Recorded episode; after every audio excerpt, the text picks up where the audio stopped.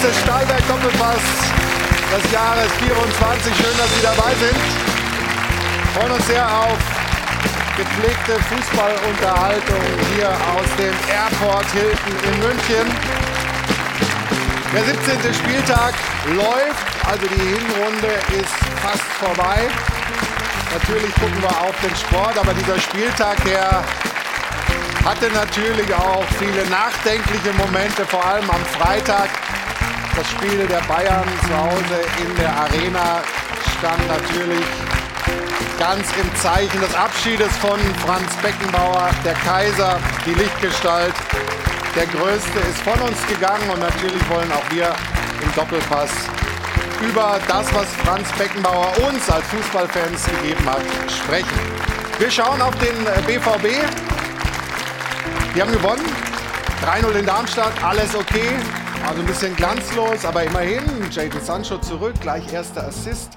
Wir fragen uns, wie geht's weiter? Da hat sich ja eine ganze Menge getan. Auch neue Co-Trainer für Edin Terzic. Vieles zu besprechen rund um Schwarz-Gelb heute in der Sendung. Und zumindest oben steht fest, Herbstmeister im Januar ist Bayer 04 Leverkusen. Hat lang gedauert bis in die Nachspielzeit, bis sie den Sieg in Augsburg eingefahren hatten. Es ist die drittbeste Hinrunde, die eine Mannschaft geschafft hat in der Bundesliga-Geschichte. Nur zweimal die Bayern unter Pep Guardiola waren punktemäßig noch ein bisschen besser. Die große Frage ist, ja, halten Sie das durch? Können Sie weitere 17 Spiele so spielen und vielleicht am Ende die Nase vorne haben vor den Bayern. Das sind unsere Themen und das sind unsere Gäste. Der erste kommt jetzt durch die Tür, ist der Joker-König der Bundesliga, hat seine Karriere beendet bei Freiburg so erfolgreich und jetzt ist er hier. Nils Pedersen, hallo.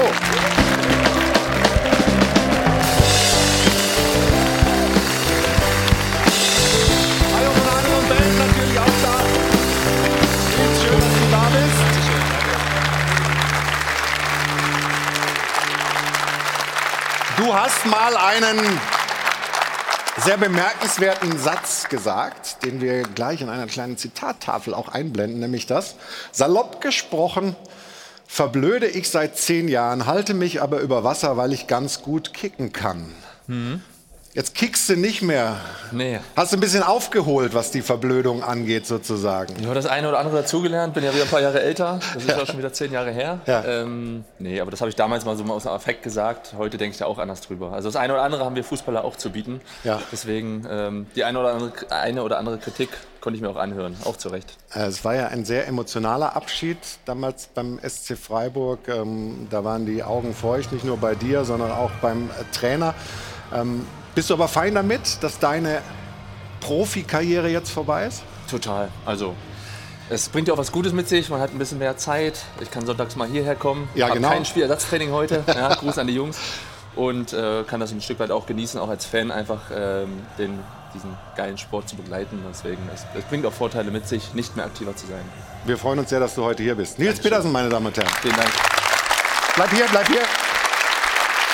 Ähm, und wir haben heute eine tolle Runde beisammen. Nicht nur Nils Petersen ist hier, sondern ein Mann, der häufiger in die Bundesliga aufgestiegen ist als andere Trainer. Hier ist Friedhelm Funkel, meine Damen und Herren. Von der Welt ist da der Kollege Julian Wolf. Hallo. Dann die Stimme des Fußballs, wenn man das so sagen darf. Kommentator Legende Wolf Fuß. Hallo, schön Wolf, dass du hier bist. Ein Mann, der weit über 30 Jahre lang die Pressearbeit des FC Bayern außergewöhnlich gut gemacht hat. Markus Hörwig, hallo. Und natürlich auch im Jahr 24 immer an meiner Seite. Hier ist Stefan Effenberg, meine Damen und Herren. Na, das geht doch gut los, dieses neue Jahr. Jetzt freue ich mich auf meine Kollegin Ruth Hofmann, meine Damen und Herren, mit der Frage der Woche. Dankeschön. Ich freue mich auch. Da sind wir wieder. Ich hoffe, Sie sind alle gut ins neue Jahr gestartet. Bayer Leverkusen ist das in jedem Fall. Sie stehen immer noch ganz oben, sind immer noch ungeschlagen seit 26 Spielen, haben sich mit dem Siegtreffer ein bisschen Zeit gelassen. Der 25. Versuch war dann drin.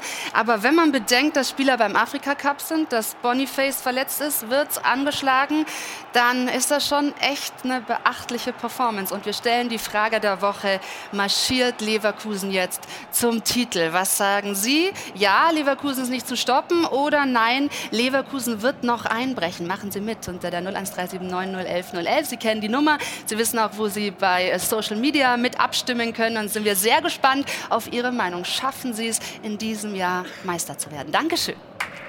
Also machen Sie mit. Lassen Sie uns Ihre Meinung da. Wir sind sehr gespannt, wie das Meinungsbild da so aussieht. Und Stefan, mal gerade das Tor schon gesehen von Palacios in der Nachspielzeit. Wenn du die Dinger gewinnst, was macht das mit einer Mannschaft, wenn du solche Spiele, die so eng sind, am Ende noch zu dir auf deine Seite ziehst? Das sind eigentlich die schönsten Siege, wo du hart für arbeiten musst. Die Leverkusener hatten unwahrscheinlich viel Geduld, finde ich, in ihrem Spiel. Sie waren dominant, sie haben das Spiel kontrolliert und haben hinten raus das Tor gemacht. Das sind die schönsten Siege. Ja. Ich glaube, man hat es an den Jubel auch gesehen bei den Leverkusenern, auch bei Xabi Alonso. Äh, dass das natürlich eine Befreiung oder Erlösung war. Aber wenn du so ins neue Jahr startest, ist das schon mal mega positiv für Leverkusen. Wir sehen die Reaktion hier. Ne? Also das bedeutet der Mannschaft sehr, sehr viel dann. Ne? Ja, brutal. Also so ein Sieg, 13. Januar in Augsburg. Äh, jeder wartet darauf, die erste Mannschaft zu sein, die Leverkusen schlägt. Und dann ist ja auch noch so ein total gut ausgespieltes Tor, diese zwei Kontakte von Palacios. Also es, es äh, hat auch nichts mit Dusel dann zu tun, sondern viele Spitzenmannschaften entscheiden halt auch heutzutage in der Schlussphase so ein Spiel. Jetzt auch Leverkusen. Wolf. Und das, das Beeindruckende ist, ja, es wird ja keiner hektisch, sondern auch die Außenlinie. Xabi Alonso, Trainer, bewahrt die Ruhe und strahlt das aus. Er wechselt nicht hektisch, aktionistisch, sondern er wechselt einmal weil er Vertrauen hat in seine Mannschaft, weil er weiß, es ist vernünftig vorgespurt. Und Franz Beckmauer wird Thema sein, wir haben 90 plus Zeit, um dieses eine Tor zu machen. Dieses Urvertrauen strahlt er aus, das zahlt die Mannschaft zurück. Also das ist schon beeindruckend. Aber er muss jetzt natürlich auf wichtige Spieler verzichten, Afrika Cup ähm, und natürlich Verletzungen. Ist Leverkusen auch in der Phase stabil und stark genug, ähm, das weiter so durchzuhalten, Friedhelm? Ja, ich bin äh, zu 100 Prozent davon überzeugt, äh, dass sie das äh, auch ohne die vier Spieler, die jetzt beim Afrika Cup sind, durchhalten werden. Und man darf ja nicht vergessen, sie haben gestern freiwillig noch auf zwei deutsche Nationalspieler verpflichtet. Tah hat nicht gespielt Wirtz und Wirtz hat nicht gespielt. Ja. Er ist erst reingekommen. Daran sieht man, wie breit Bayer Leverkusen aufgestellt ist. Sie haben in der äh, äh Dreierkette noch nicht so oft zusammen gespielt und haben wieder zu Null gespielt. Mhm. Sie haben das letzte Spiel äh, ohne die Afrikaspieler gegen, Bo äh, gegen, äh, ja, gegen Bochum 4-0 gewonnen. Auch zu Null gespielt. Sie haben erst zwölf Gegentore. Mhm. Also das zeigt, dass diese Mannschaft sehr, sehr stabil ist. Das heißt, Markus, die werden deutscher Meister? Das kann passieren, ja. ähm, jede Mannschaft kommt nach der Winterpause in, in, die Bundesliga zurück und keiner weiß, wo stehen wir. Und so ein später Sieg wie gestern gibt dir natürlich das Selbstvertrauen, dort weiterzumachen, wo du gespielt hast. Dazu hat Leverkusen eine gute Struktur und sie haben einen überragenden Trainer, der genau diese Dinge weiß, die jetzt notwendig sind, um dort weiterzumachen, wo sie aufgehört haben. Bist du auch so optimistisch, was äh, Leverkusen angeht? Nein, Nein? Nein, ich glaube nicht, dass Leverkusen durchziehen kann. Ich glaube nicht dran. Also alles, was gesagt wurde, ist, ist richtig. Aber diese Mentalität, diese Qualität wirklich über Strecke, gerade in der Rückrunde, ab März, ab April, wenn es in die englischen Wochen geht, wenn du merkst, du kannst was gewinnen, ich glaube, dann wird es besonders schwer. Und das traue ich Leverkusen noch nicht zu, trotz aller Qualität. Ich glaube, dass Bayern wieder Meister wird. Man könnte dann. Da, da klatschen die Bayern-Fans hier, das verstehen wir auch. Ist nicht das ein wichtiges Zeichen, dass du dann so ein Ding noch ziehst am Ende? Dass du da, also auch wenn es vielleicht dann nicht so läuft, wobei sie hätten das Spiel ja auch früher entscheiden können. Ja, ne? Wir hatten ja zwei, 300-prozentige Torchancen vorher schon. Nochmal, sie haben die Geduld gehabt. Schacke hat was sehr Wichtiges gesagt vor dem Spiel. Durch die Abstellung zum Afrika Cup müssen wir noch enger zusammenrücken. Und ich glaube, das hat man auch gestern gesehen. Du hast es gesagt mit der neuen formierten Dreierkette und es hat auch funktioniert. Also ich glaube nicht, dass sie einbrechen. Es wird ein Zweikampf. Mit Bayern München, ganz klar. Da spricht natürlich dann ein Stück weit die Erfahrung für, für den FC Bayern.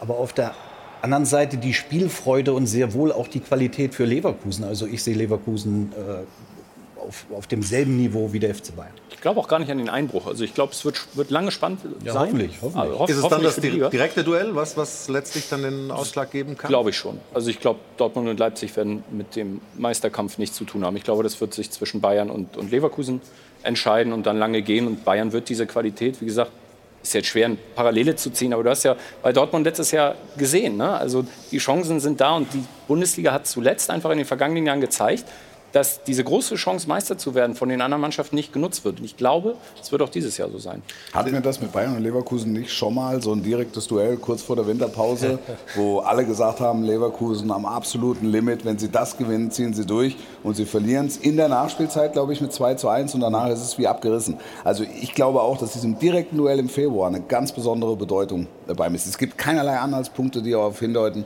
dass Leverkusen jetzt plötzlich mal drei, vier Spiele nicht gewinnen sollte. Ja. Aber, aber dieses Spiel ist extrem, ist extrem wichtig. Ja, übrigens auch für die Bayern. Aber Friedhelm, 45 Punkte zu machen, das ist ja unglaublich. Also das ist schon, das ist schon eine Leistung von, von Xabi Alonso. Also jetzt allein schon äh, die Hinserie, meine, du läufst dann auf 90 Punkte raus irgendwann, wenn du so Ja, weiter das, äh, performst. Ne? Das, ist, äh, das ganze Auftreten von Bayer Leverkusen ist beeindruckend. Das muss man einfach sagen. Sie haben vor der Saison äh, vier Transfers getätigt, die außergewöhnlich waren, ja, die auch außergewöhnlich eingeschlagen haben. Ne, ob das Boniface äh, ist, ob das Hofmann ist, äh, ob das Chaka ist äh, oder Grimaldi. Der auf der Außenbahn, ich glaube, der hat schon acht oder neun Tore geschossen. Das muss man sich mal vorstellen. Ja, gestern die Latte getroffen, ne? als Außenbahnspieler. Ja, da, ist auch, da, da sind viele Spieler eben auch torgefährlich. Und diese Torgefährlichkeit und dann diese Kompaktheit, die äh, vor allen Dingen Palacios und äh, Chaka äh, erzeugen, das sind für mich mit Abstand die beiden besten Sechser in der Bundesliga. Ja, das muss man einfach sagen. Bayern wäre, glaube ich, froh, wenn sie einen der beiden Sechser in ihren Reihen hätten. Das sind zum Beispiel zwei Spieler, die auch bei Bayern München spielen würden. Davon bin ich fest überzeugt. Die haben andere Mannschaften nicht so. Dortmund hat überhaupt keinen, der bei Bayern München, glaube ich, Stammspieler werden könnte. Und das zeigt die Gefährlichkeit äh, von Bayer Leverkusen. Und ich bin auch fest davon überzeugt, äh, dass sie bis zum Schluss dabei sein werden. Und Bayern darf sich keine Schwächenphase erlauben, so wie sie das im letzten Jahr in der Rückrunde gemacht haben. Bayer Leverkusen ist in diesem Jahr nicht Borussia Dortmund. Die würden sich das nicht aus den Händen nehmen lassen. Ja, es ist ja auch eine Situation für die Bayern, die sie auch nicht so gut kennen, der Jäger zu sein. Ne? Ja, ist richtig. Aber das stachelt die, Bayern, äh, stachelt die Bayern eher an. Sie sind es gewohnt, gejagt zu werden und jetzt plötzlich mal selber das Ziel vor Augen zu haben. Das setzt schon Kräfte frei bei Bayern. Und bei Bayern ist ja wichtig, du brauchst Reibung. Ja, und Reibung und Leverkusen erzeugt Gab es ein Reibung. bisschen Reibung bisher schon auch in der Saison. Ne? Ja, gut, das ist okay, aber ähm, sagen wir mal, für die Bundesliga und jetzt plötzlich die Leverkusen da vor sich zu sehen, das ist wie in der Formel 1, wenn du ein paar Runden vor Schluss plötzlich den, den, den ersten vor dir hast. Ja? Ja. Das ist was anderes, als wenn du alleine hinterher fährst. Genauso geht es den Bayern heute. Absolut. Jetzt wollen wir mal hören, was Xavi Alonso gesagt hat nach äh, diesem Spiel, nach diesem späten Sieg in Augsburg. Wir haben äh, Besuch bis, bis Ende und, und ja, emotional ein bisschen gesprungen und, und war. Aber ja, äh, für äh, noch Frustration war, aber wir hatten dieses Gefühl, dass wir, wir verdienen die, die Sieg und, und akzeptieren auch, dass es, es war eine einfache Situation aber die Tor von, von Palaba war sehr schön. und Wir haben genießt, wir haben gefe- gefeiert ein bisschen heute, morgen, aber, aber es, ist, es ist nur ein Sieg und wir weitermachen von, äh, von Montag für nächstes Spiel. Ist ja so ein, so ein bisschen Stehsatz, dieses wir gucken immer nur aufs nächste Spiel. Aber ihm glaube ich es irgendwie. Also, dass er noch nicht so viel an, an, an, an an den Mai denkt, wenn dann die Saison zu Ende ist. Das ist auch seine große Qualität, die er hat. Ich glaube, die jungen Spieler, äh, die junge Generation, auch um Wirtz und Co., die äh, folgen ihm, die hören auf ihn und die nehmen das, nehmen das so mit. Ich glaube, er macht das auch bewusst so, dass er da mal sehr ruhig bleibt. Er könnte ja viel mehr rausposaunen in seiner Position, in Leverkusens Position und ähm, Spiele wie gestern sind ja eigentlich schon äh, Zeichen genug. Also das, das, das, lässt mehr aufhorchen als jeder Satz in, in einer Pressekonferenz. Ja. Und ich höre ihm unglaublich gerne zu. Ich sehe ihn unglaublich gerne am, am, Spielfeldrand, auch mit seiner Aura, mit seiner Persönlichkeit. Äh, sein Jubel gestern auch, da hat man auch gemerkt, er hat, also, er hat auch sich selbst gefeiert, dass er, dass das richtig war, die Rotation, ähm, dann auch den, äh, auf Witz oder, oder äh, Tat zu verzichten und trotzdem dieses Spiel dann zu gewinnen, ohne seine Dreierkette und auch in dieser Situation, wo jeder nur darauf wartet, dass Leverkusen stolpert. Friedhelm May ist ja auch einer, der sehr aktiv sich im Training integriert, selber viel mitmacht, viel mitspielt. Die Spieler sehen auch, der, der kann es immer noch ganz gut. Wie, wie wichtig ist das? Ja, das ist, äh, wenn man das kann, ist das natürlich sehr, sehr wichtig. Ja. Und, äh, und Alonso kann das ja noch. Ja. Ja, er, hat, äh, er hat die Art, wie er Fußball gespielt hat, in diese Mannschaft implantiert. Ja, er war ja ein absoluter Ballbesitz-Fußballer. Alonso äh, war ja ein Stratege auf dem Platz, da hat es nicht so viele auf der Welt gegeben. Das war ein absoluter Weltklasse-Spieler. Und er hat sich genau überlegt, warum holt er Chaka? Hm. Weil das eben auch ein Spieler ist, der viel die Bälle haben will, der in jeder Situation angespielt werden will, der in jedem Spiel 80, 90, 100, 110 Ballkontakte hat und kaum Fehler macht, genau wie er. Und wenn diese Spieler dann auch noch sehen, dass der Trainer das in der heutigen Zeit ohne die läuferische Klasse, die die Spieler natürlich heute haben, noch mithalten kann von der Technik her, dann hilft das der Mannschaft natürlich auch ungemein. Sie glauben einfach an Alonso, sie hm. glauben an das, was er ihnen erzählt, weil er ihnen das heute in vielen Dingen noch vormachen kann. Und Ruth, ja, Entschuldigung. Ja? Alonso hat eines, er ist ein Winnertyp. Ja. Er weiß, wie gewinnen geht. Damit überzeugst du deine Mannschaft. Das, was er als Spieler erreicht hat. Ja. Er weiß, wie Erfolg geht. Er weiß die vielen Stellschrauben, die du vor einem Spiel, nach einem Spiel äh, stellen musst. Ja. Er weiß, wie Erfolg geht. Und diesen Erfolg hat er zumindest in der Hinrunde bei Leverkusen beigebracht. Und Sie haben erst zwölf Gegentore, das haben wir schon äh, besprochen. Äh, Ruth hat äh, noch ein paar Informationen und da liegt auch in der Tabelle, die du gleich zeigst, ein Leverkusen nach vorne. Ne? Das ist so. Also es ist wirklich erstaunlich. Sie führen so viele Rankings an. Tore haben allerdings die Bayern noch mehr geschossen in der Offensive, aber die Defensive ist so sattelfest, das ist Wahnsinn mit diesen zwölf Saison-Gegentoren überhaupt. Und ja, der Torhüter, es wundert nicht, dass er unser Torhüter-Ranking weiße Weste anführt. Also Lukas Radetzky sehen wir da mit den meisten zu Null Spielen, nämlich acht in dieser Saison. Dahinter Noah Atubolu, das ist der junge Mann aus Freiburg, also der auch mit einer starken Premieren-Saison. Und ähm, an dieser Stelle noch der Nachtrag vom Dezember, 16 zu Null Spiele haben wir da gesehen macht 800 Euro in unser Phrasenschwein. Und wir liegen auch in diesem Jahr schon richtig gut auf Kurs, denn es gab ja schon am Wochenende 5 zu 0 Spiele. Und Ihr habt eigentlich äh, die Statistiken schon genannt, die ich vorbereitet hatte. Friedhelm hat das schon gesagt mit, den, äh, mit der Dreierkette, die etatmäßige eben nicht dabei und wer dann alles beim Afrika Cup ist und wer dann hinten drin statt Stanisic, Andrichin, Kapje. Das ist einfach äh, ja, ein so gut eingespieltes Gefüge dort, dass man sich wirklich fragt, wer sie stoppen soll. Ja, wenn es jemand schaffen kann diese Saison, dann ist es der FC Bayern München. Wenn Sie das äh, Nachholspiel hier wegen Schneechaos in München, der damals ausgefallen gegen Union, gewinnen, dann sind Sie auf einen Punkt dran. Trotzdem, das hat äh, der Trainer immer wieder gesagt, Thomas Tuchel, wir haben eigentlich einen ein bisschen zu dünnen Kader. Jetzt gab es bisher einen Wintertransfer. Ähm, Eric Dyer ist der Mann, der von Tottenham gekommen ist. Reicht das, ist die große Frage beim FC Bayern München.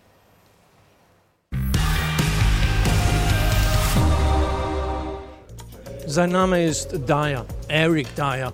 Ein vielseitiger Defensivakteur, 29 Jahre alt und englischer Nationalspieler.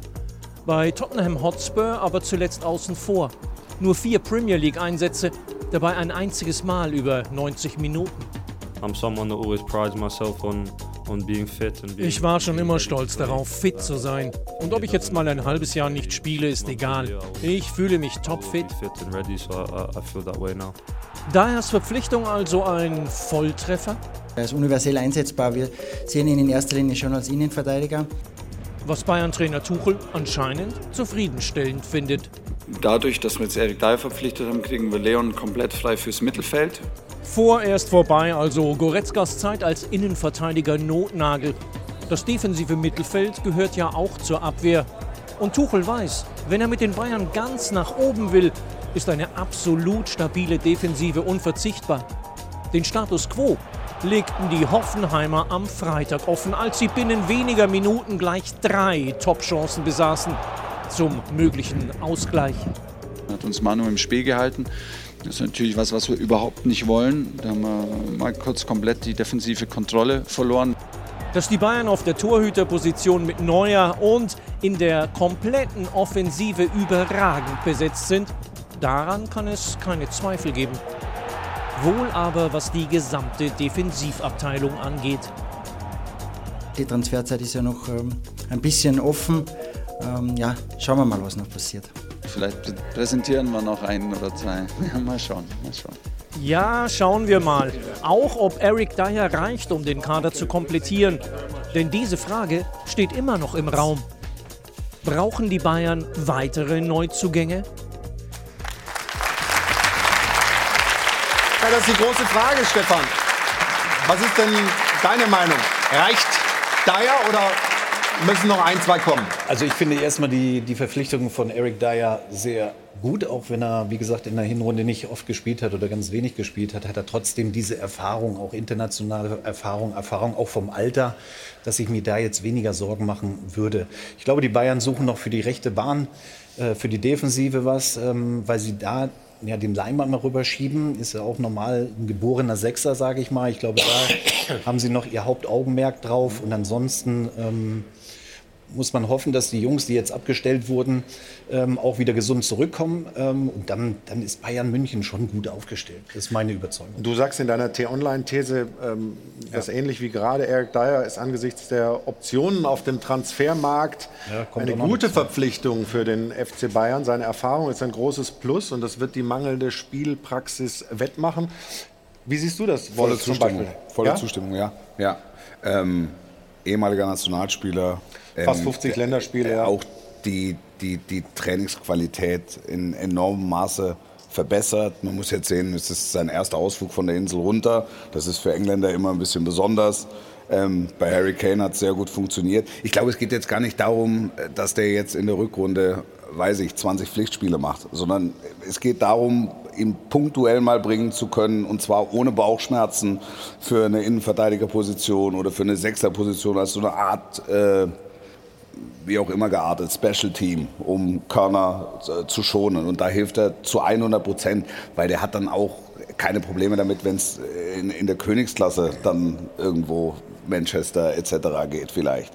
Ja, und vor allen Dingen dürfen wir, glaube ich, nicht vergessen, wie, ja, ich will fast sagen, dramatisch die Situation ja manchmal in der Hinrunde war. Also Thomas Tuchel hat es ja gesagt, wir haben uns daran gewöhnt, dass wir mit 14, 15, 16 Spielern im Kader Ja. in ein Spiel gegangen sind am, am Freitag, äh, wenn die Kadernominierung oder wenn die Abreise war. Und, und das ist halt nachweislich zu dünn. Das wenn- ist viel zu dünn. Lange Das heißt, dann reicht aber der eine nicht soll. möglicherweise, oder? Glaube ich auch. Ich glaube, sie werden mindestens noch ein bis zwei, hat er ja gesagt. Also wird es noch geben. Nun gehen die Bayern heute äh, in, in ein Kurztrainingslager nochmal. Als Trainer wünschst du dir natürlich, dass du spätestens dann irgendwie schon die Neuen an Bord hast? Oder ist das heutzutage so, dass du damit leben musst, dass vielleicht einer wirklich auch wieder am, am letzten Tag von der Transferphase kommt? Naja, es wird ja nicht jeder Wunsch des Trainers erfüllt. Ja, das muss man. Das, Aber wenn das ein man ja Verein kann, aussagen. dann der FC Dass sich. Thomas das wünscht, äh, das hat Stefan ja schon gesagt. Das ist äh, völlig verständlich, dass äh, noch eine äh, Defensivoption äh, zu den Bayern kommt. Äh, Die brauchen ja auch, ob für die rechte Seite oder Innenverteidiger. Gerade bei den Innenverteidigern äh, waren sie ja sehr verletzungsanfällig. Delikt äh, ist zweimal etwas länger ausgefallen, Upamecano zu ist ausgefallen. ja. Daya ist eine gute Verpflichtung. Ja, er hat eine gewisse Robustheit, körperlich sehr groß, kopfballstark. Also das ist schon wirklich eine, eine ganz, ganz wichtige Verpflichtung. Und Thomas wünscht sich noch einen äh, Defensivmann. Das ist auch, äh, das ist zu verstehen. Und ich glaube, dass die Bayern noch alles dran setzen werden, jetzt noch äh, einen Spieler zu verpflichten. Ob der dann jetzt nach dem Kurztrainingslager kommt, ich glaube, das ist nicht ganz so wichtig. Besser wäre es gewesen, wenn er jetzt schon da gewesen wäre. Aber äh, äh, wenn er jetzt äh, in den nächsten Wochen bis zum Ende der Transferperiode, Transferperiode noch kommt, dann kann Thomas Tuchel damit, glaube ich, ganz gut leben. Frage ist, wer ist das dann? Mukiele hören wir immer wieder äh, vom PSG für die Außenbahn. Das ist natürlich auch im Winter also so, einfach nicht äh, äh, qualitativ ganz hochwertige Spieler zu kriegen, die in ihrem Verein ähm, glücklich sind. Absolut. Also bei Mokele ist es so, wie man hört, sieht es da recht gut aus. Also ich glaube, das ist definitiv ein Kandidat, wo es klappen könnte. Und dann wird spannend eben, äh, was mit der so viel besprochenen Holding Six ist für den Sommer hin. Also mhm. Sie haben es ja am Wochenende eigentlich klar gesagt.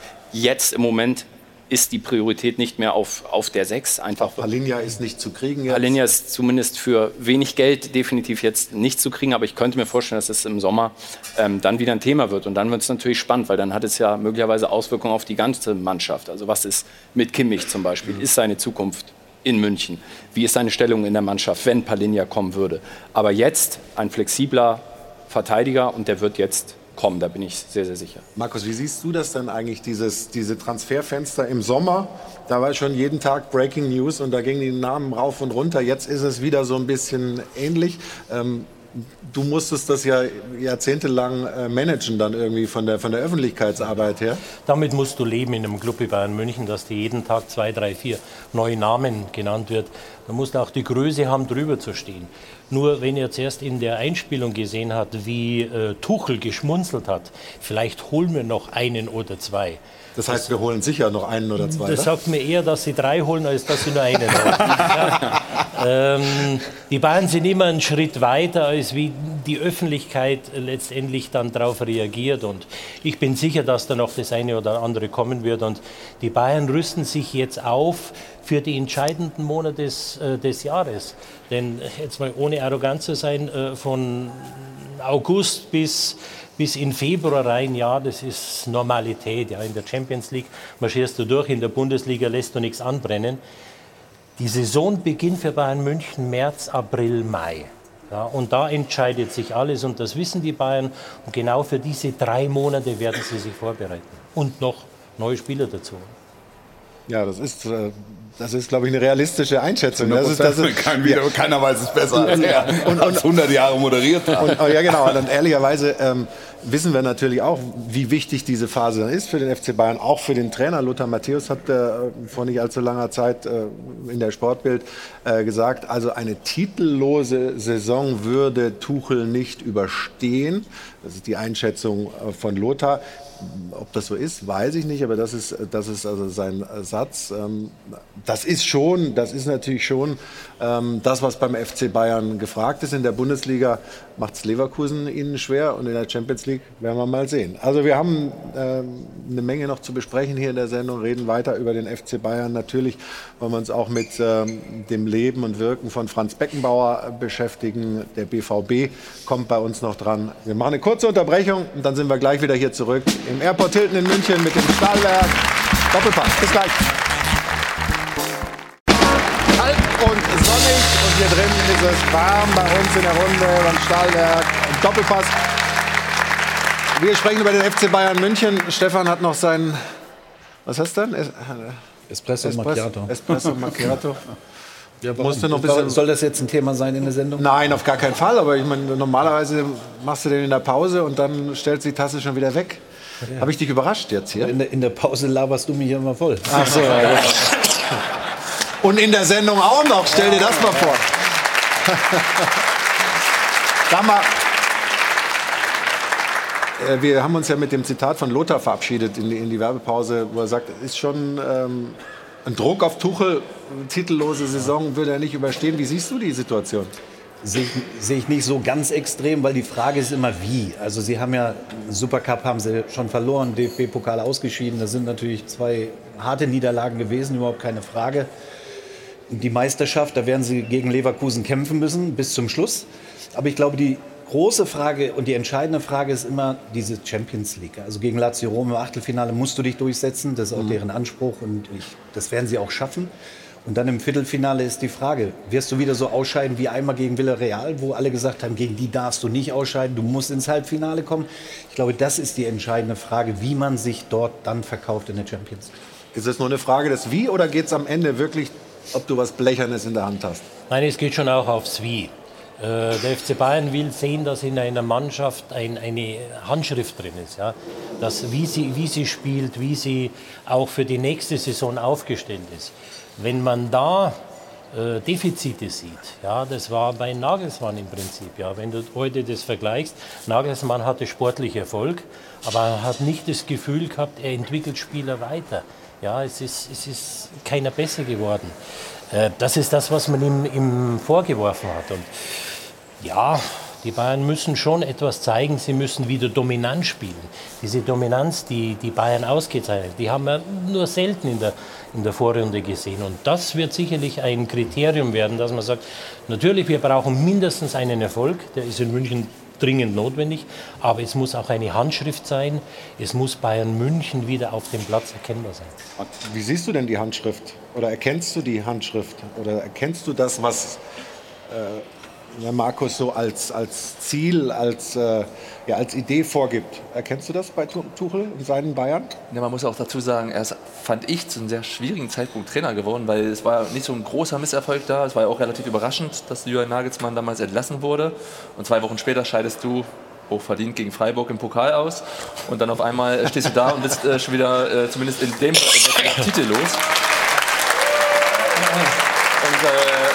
Wird natürlich sofort auch diese Trainerentscheidung sofort hinterfragt. Ähm, jetzt ein Jahr später scheidest du in Saarbrücken aus. Auf der anderen Seite muss ich sagen, ist es nicht selbstverständlich, jedes Jahr durch die Champions League Gruppenphase zu marschieren. Ja, also ähm, das hört sich immer so leicht an und das ist auch mal alles selbstverständlich, aber in meiner Augen ist es das nicht, dann auch ähm, immer wieder da auch ungeschlagen durchzumarschieren. Und äh, wie Stefan gerade gesagt hat, am Ende kommt es dann auf diese einzelnen Spiele an, ob, ob, er dann die Mannschaft erreicht, ob dann irgendwie er nach außen hin gut, äh, gut wegkommt. Ähm, am Ende sind es einzelne Spiele, die dafür äh, sorgen, ob ein Trainer halt äh, dauerhaft da bleibt oder nicht. Und wenn du natürlich gegen Saarbrücken verlierst oder andere Spiele, wird es schwieriger.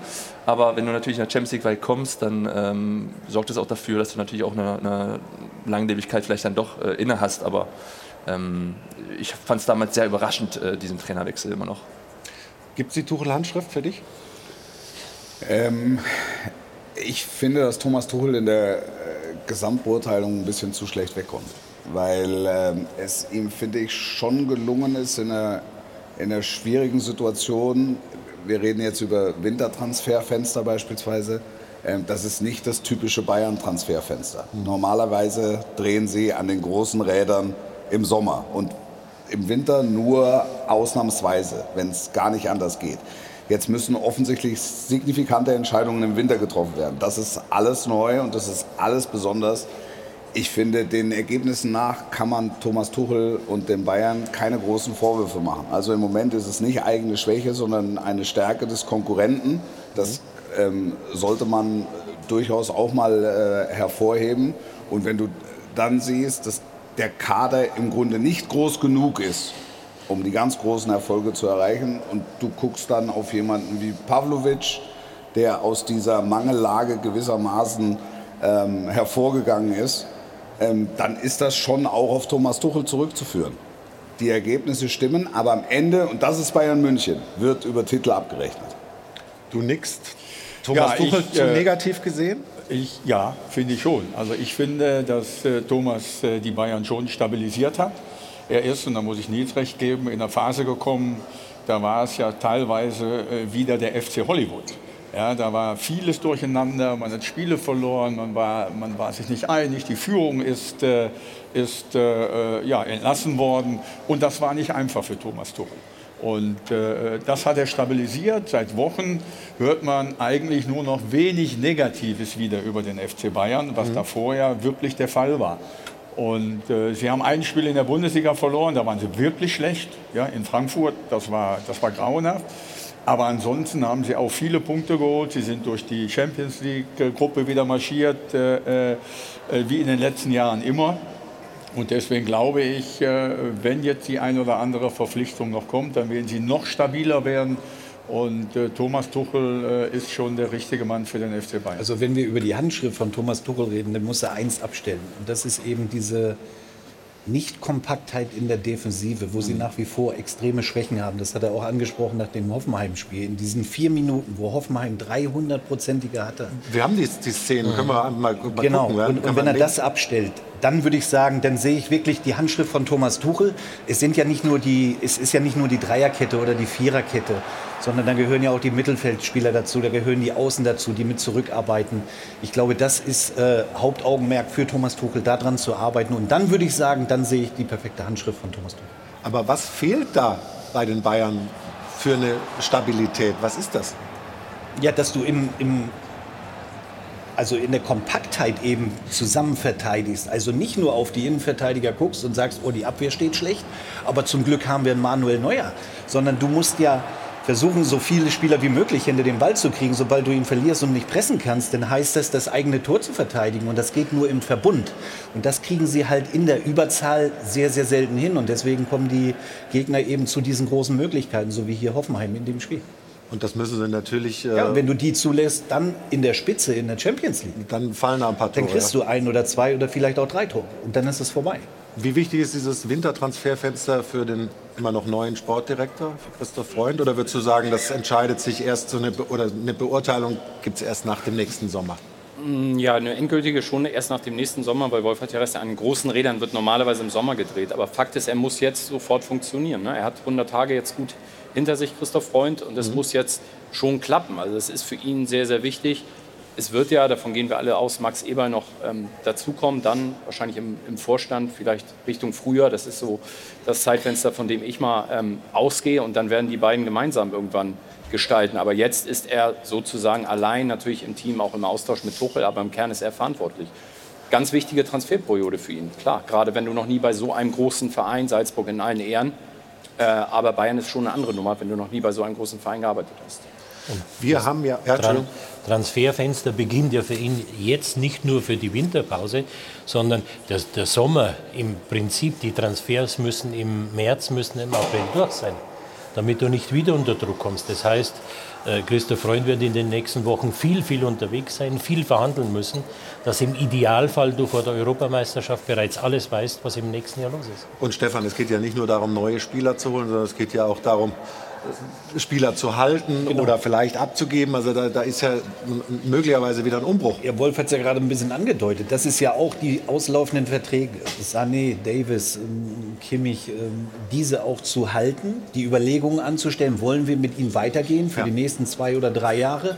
Das kommt ja on top auch noch dazu. Wir haben Sie ja, meine Damen und Herren, gefragt, wie halten Sie es eigentlich so mit Leverkusen? Glauben Sie, die sind stabil genug, um das jetzt als Herbstmeister auch in der Rückrunde durchzuziehen. Und ich bin sehr gespannt, was Ruth für Ergebnisse hat.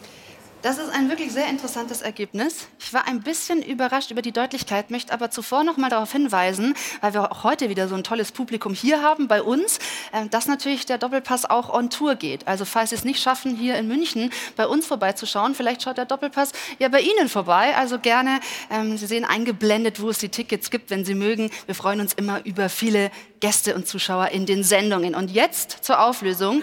Es sagen tatsächlich äh, zwei Drittel Nein. Leverkusen wird noch einbrechen. Ich gehe aber auch davon aus, dass da viele Bayern-Fans abgestimmt haben. Davon gibt es ja einen ganzen Haufen. Also es könnte sein, dass das na, auch hier ein paar, vielleicht haben hier auch ein paar mit abgestimmt. Ich habe auch einige Tweets noch rausgenommen. Hier schreibt ein Bayern-Fan, es werden noch Punktverluste kommen. Ob äh, die Meister werden, hängt dann davon ab, wie gut Bayern die Fehler nutzt. Da Bayern auch extrem konstant spielt, ist noch alles offen.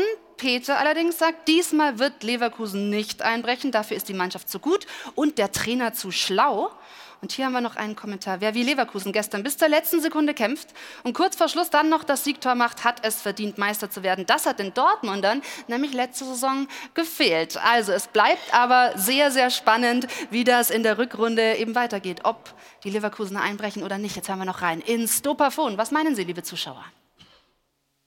Tante Käthe wird es nicht gerne hören, aber Leverkusen hat nicht umsonst den Beinamen Vizekusen. Sie haben zwar das beste Team seit ihrem UEFA-Cup-Sieg, das ja schon einiges an Jahren her ist, aber die Mannschaft wird noch einbrechen in der Liga. Der FC Bayern kann Titelkampf und Leverkusen hat keine Mannschaft mit Titelerfahrung. Der FC Bayern wird 2024 erneut deutscher Meister werden. Die Saison ist zwar noch lange, aber wenn du solche Spiele wie gestern gewinnst, dann bist du auch deutscher Meister. Die Chancen für Leverkusen waren noch nie so groß wie in diesem Jahr. Sie können es schaffen. Aber es wird ein Herzschlagfinale bis zum letzten Spieltag. Die Entscheidung wird fallen beim Rückspiel gegen Bayern München. Sollte Leverkusen dieses Spiel gewinnen, werden sie auch Meister. Wir stellen uns auf jeden Fall ein auf einen spannenden Titelkampf, ein spannender Zweikampf um den Bundesligatitel, um den Titel Deutscher Meister 24. Jetzt gibt es ganz kurz ein paar Hinweise von unserem Wettspielpartner und danach machen wir weiter hier beim Stahlwerk. Doppelpass. Bis gleich.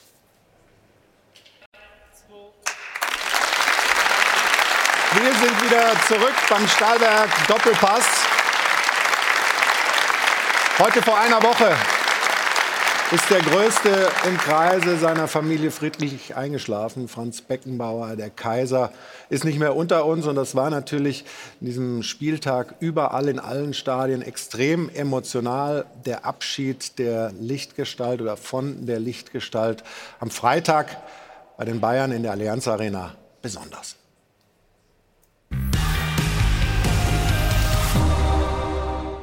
Diese Woche hat der Tod von Franz Beckenbauer die Fußballwelt erschüttert.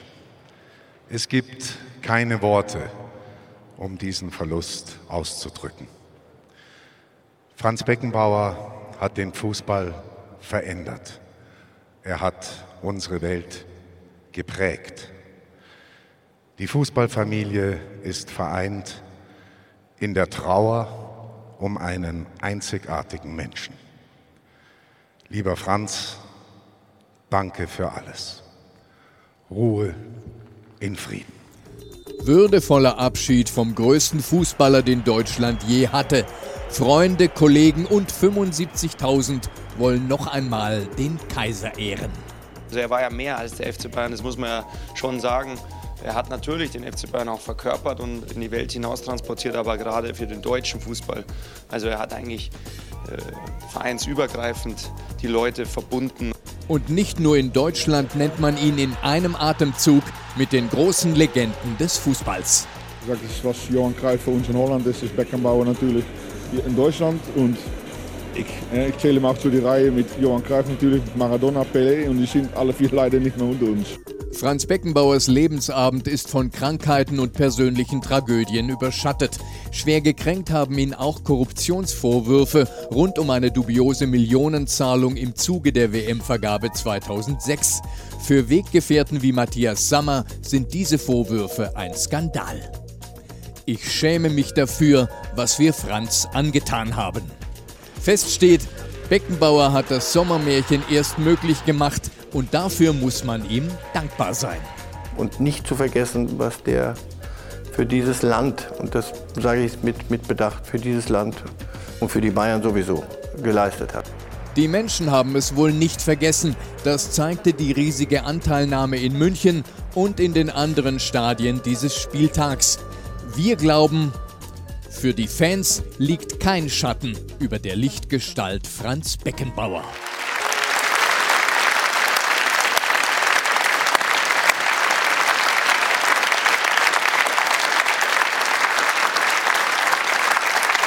Markus,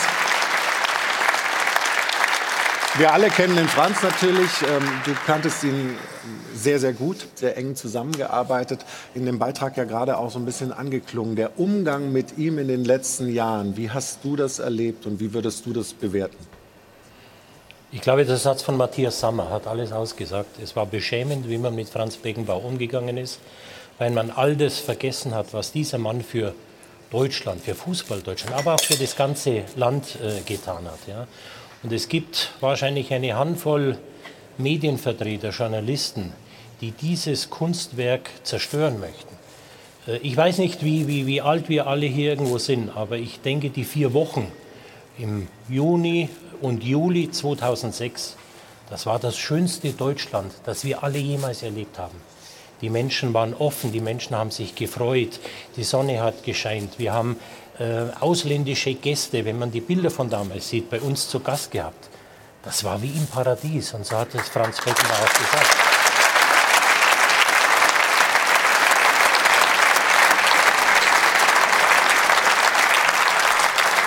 Und es gibt, es gibt einen Mann, der uns das alles gebracht hat, und das war Franz Beckenbauer.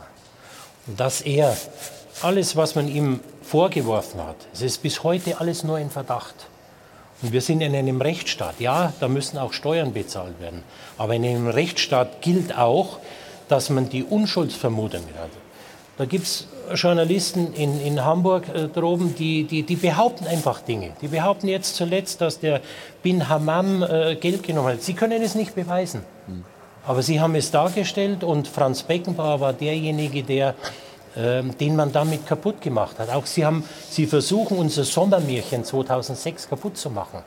Das darf nicht passieren. Und ich hätte mir gewünscht, dass wir diese Lobhymnen, diese ehrliche Anteilnahme, die wir jetzt seit einer Woche dem Franz Beckenbauer gegeben haben, dass er die bekommen hätte, solange er noch gelebt hat.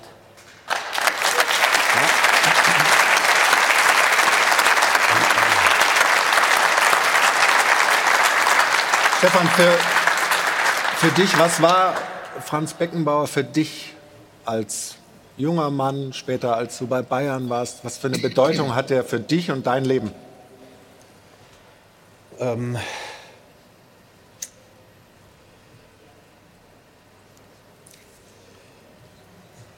er war ein großartiger Mensch. Bleib sitzen, ja. Stefan. Ich verstehe das. Die Emotionalität ist, ist bei so vielen, die ihn kannten, so groß. Ich habe ich hab neulich mal gesagt, und das äh, meine ich auch so, alle, die den Fußball geliebt haben, die haben zumindest ein Kloß im Hals gehabt, ja. die Nachricht gehört haben. Alle, die ihn kannten, waren äh, tief traurig und alle, die ihn eng kannten, waren im Boden zerstört und sind es vielleicht immer noch. Friedhelm, ähm, du hast ja auch eine lange, lange Karriere in der Fußball-Bundesliga. Ähm, eure Wege haben sich immer wieder gekreuzt. Ja. Was, was, was hast du ähm, von Franz Beckenbauer mitgenommen? Ja, ich habe 1975 äh, noch gegen den Franz gespielt. Ja, mit, äh, mit äh, Bayern 05 Uerdingen gegen äh, Bayern München. Und äh, das war mein zweites oder drittes Bundesligaspiel. Und äh, Franz war da schon Weltmeister. Die haben dreimal den Europapokal, der Landesmeister gewonnen. Und er war so natürlich, er war so als Mensch der jedem Spieler von uns, äh, das ist eine kleine Geste nur, aber die sprechen sehr, sehr viel für Franz aus, ja, jedem von uns die Hand gegeben hat vor dem Spiel.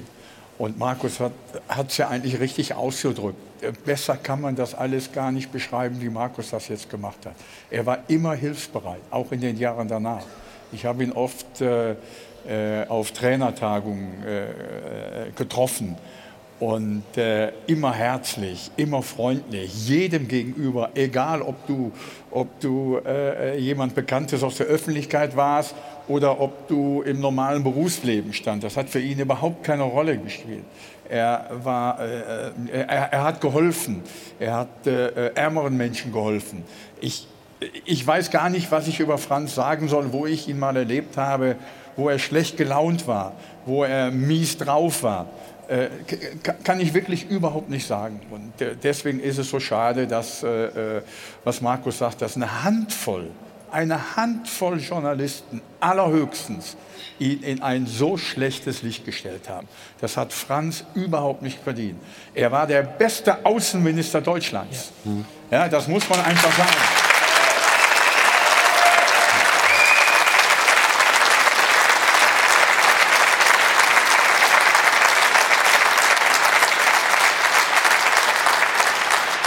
Was er für Deutschland getan hat, das ist eigentlich, ich habe es auch irgendwo gerade gelesen, mit Worten gar nicht zu beschreiben. Und weil du gerade ihn auch als Spieler noch erlebt hast, auch das, ne, diese Leichtigkeit, ja, dieses, ja. Ähm, diese Eleganz, die er da ausgestrahlt hat, war einfach einer der als, als Fußballspieler Wahnsinn, außergewöhnlichsten, war die wir jemals hatten. Er, wenn, Entschuldigung, aber ja, wenn, bitte, er auf, bitte. wenn er auf dich zugekommen ist mit dem Ball an Fuß und du wolltest ihn attackieren, in dem Moment war er schon, schon, schon zur anderen Seite gewichen, mit einer Leichtigkeit. Der, der hat dir die Bälle durch die Beine geschoben, äh, nicht aus Arroganz, äh, sondern weil er so gut äh, antizipieren konnte, wie du deine Beine gerade auf den Platz gestellt hast.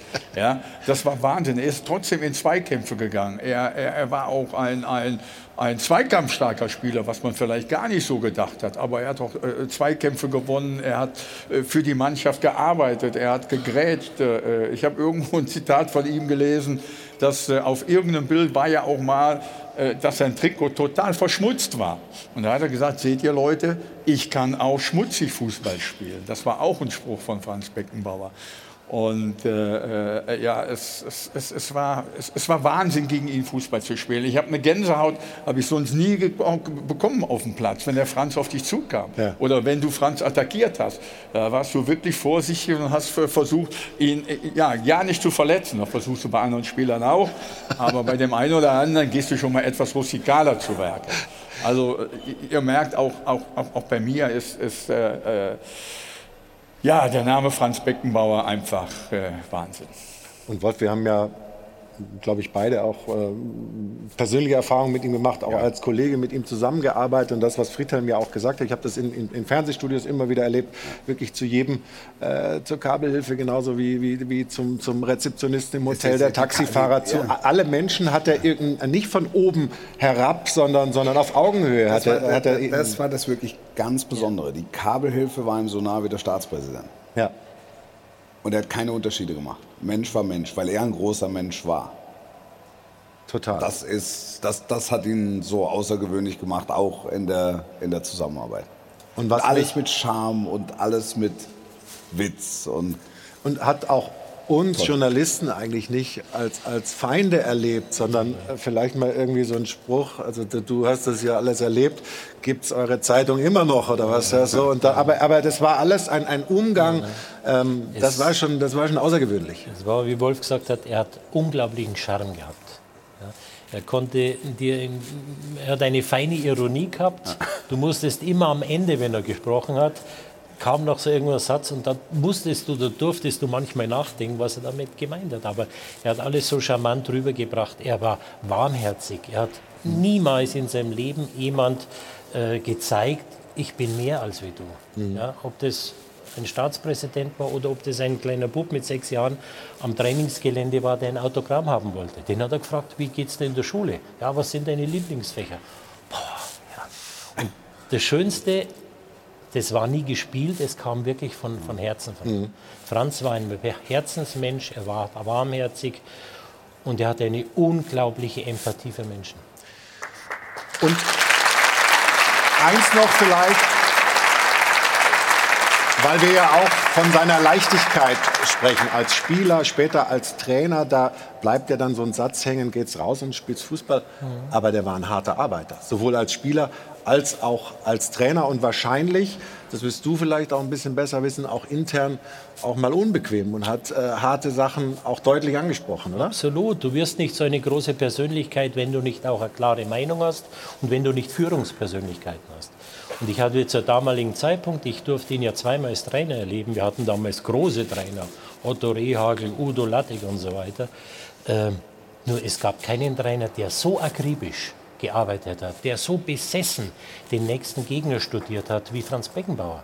Und das war eine Zeit, als es noch keine Analysten gab, als es noch keine äh, CDs vom, vom Spiel gab. Aber Franz Beckenbauer ist bei jedem äh, Trainingstag ist er mit vier, fünf VHF-Kassetten unterm Arm in sein Hotel gegangen und hat den Gegner studiert. Ein Otto Rehagel, großartiger Mann, hat nicht einmal eine äh, DVD oder eine VHS-Kassette angeschaut. Vielleicht hat es nicht notwendig gehabt, ja, aber Franz glaubte, er hatte es notwendig und hat es getan. Er war unglaublich fleißig ja. und hat aber auch mh, hm, diese Führungsqualität gehabt. Ich habe ihn später als, als Präsident erlebt. Ähm, sagt, soll ich dir jetzt in deine Arbeit reinreden? Mach sie, es müssen nur die Ergebnisse stimmen. Ja, er hat dem Uli Hoeneß nicht reingeredet, dem Karl-Heinz Rummenigge nicht, allen hier äh, im Club. Aber die Ergebnisse müssen stimmen. Wenn die nicht stimmen, dann komme ich wieder. Dann war es Uwe Seeler Traditionsmannschaft. Ja, ja genau. Da erinnern wir uns auch noch an diese Ansprache. Ähm, am Freitag wird es eine große Trauerfeier geben in der Allianz Arena. Und äh, falls Sie hinwollen, meine Damen und Herren, ähm, Karten sind kostenlos, aber man muss sich registrieren auf der Homepage des FC Bayern München, dass nachher da kein Chaos entsteht. Das ähm, ist kostenfrei möglich, wollten wir noch mal rüberreichen, falls Sie äh, Abschied nehmen wollen bei dieser großen Trauerfeier für Franz Beckenbauer in der Allianz Arena am kommenden Freitag. Und es gibt natürlich jetzt viele Ideen, wie kann man dieses Andenken dieses Mannes, ähm, sagen wir noch, manifestieren DFB-Pokal und anderes. Aber da hat Ruth die verschiedenen Vorschläge, äh, die da jetzt so kamen und über die natürlich dann auch nach der Trauerphase auch sicher intensiver gesprochen wird. Ruth, bitte. Ja klar, weil sich äh, viele Gedanken machen, wie man Franz Beckenbauer nach seinem Tod langfristig dann auch noch würdigen kann. Viele Wegbegleiter haben da auch schon Vorschläge gemacht. Ottmar Hitzfeld sagt, warum benennt man nicht die Allianz Arena um? Aber da hat Karl-Heinz Rummenigge schon klar gemacht, das wird ein bisschen schwierig mit den Vereinbarungen und äh, Verträgen, die man eben da schon hat. Dann meinte Sepp Meyer, er wünscht sich ein Denkmal vor der Arena, am besten neben der Statue von äh, Gerd Müller. Aber vielleicht soll es ja doch was Eigenes sein. Also Berti Vogts hat den Vorschlag gemacht, den DFB-Pokal nach ihm umzubenennen. Oder vielleicht die Idee, so wie es am Freitag war, dass man in der Arena bei den Toren eben sein Lied Gute Freunde kann niemand trennen gehört hat. Das klingt dann so, wenn man eben die Torhymne dann verändert.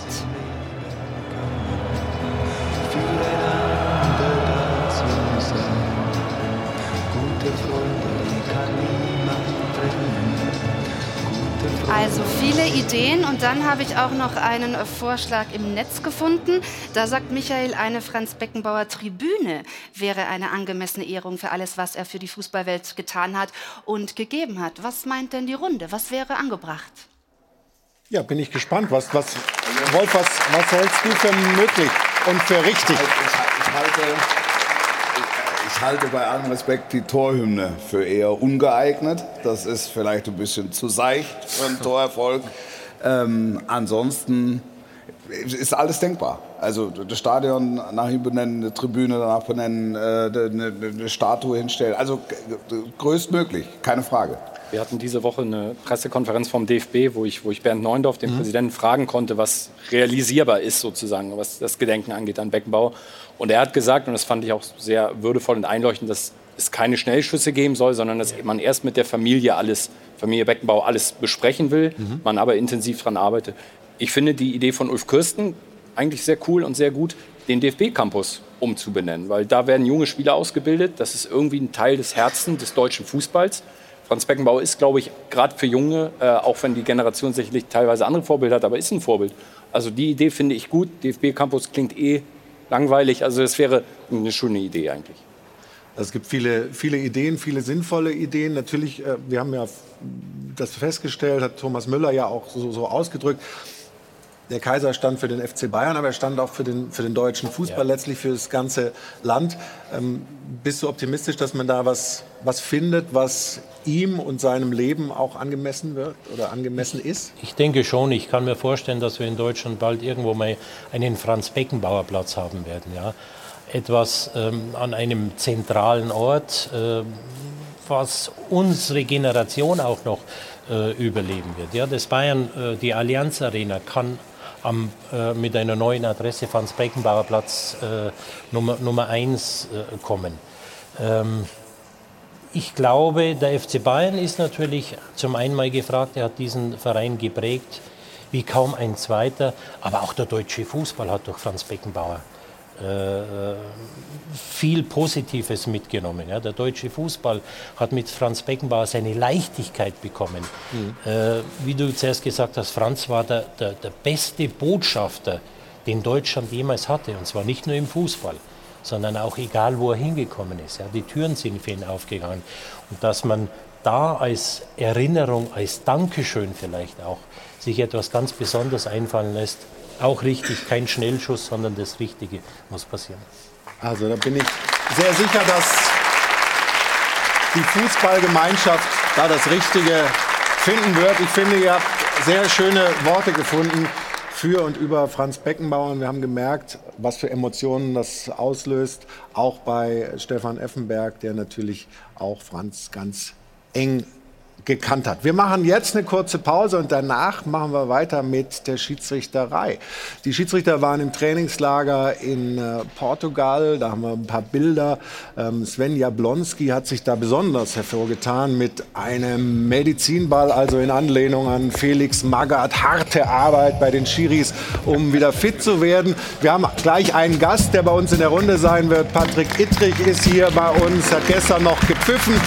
Und wir wollen mal wissen, was sich die Schiris vorgenommen haben für die Rückrunde. welche Lehren man aus der Hinrunde gezogen hat. Das und vieles mehr nach einer kurzen Pause bei uns im Stahlwerk Doppelpass. Bis gleich. München am Flughafen zum Stahlwerk Doppelpass. Die Runde ist angewachsen, denn Patrick Ittrich ist bei uns, der jetzt hier Platz genommen hat, Bundesliga-Schiedsrichter. Und Stefan ist wieder zurückgekehrt, freue mich und es muss sich niemand genieren äh, für seine Rührung und seine Emotionen.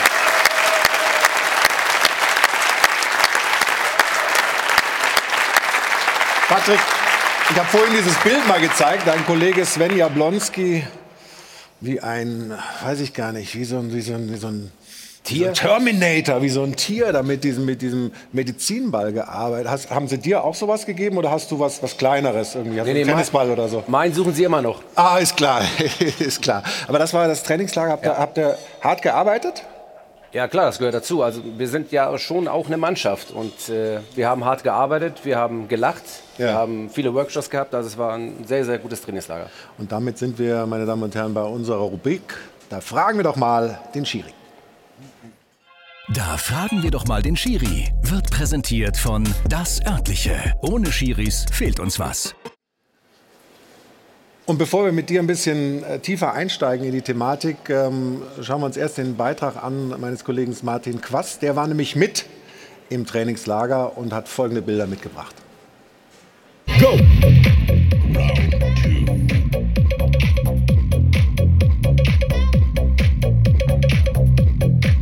ja alles Einzelkämpfer auf dem Platz. Ähm, zwar haben wir unser Team, aber irgendwo sind wir alles Einzelkämpfer. Und wenn wir es dann schaffen, näher zusammenzurücken, dann ist das ein hohes Gut, das wir haben.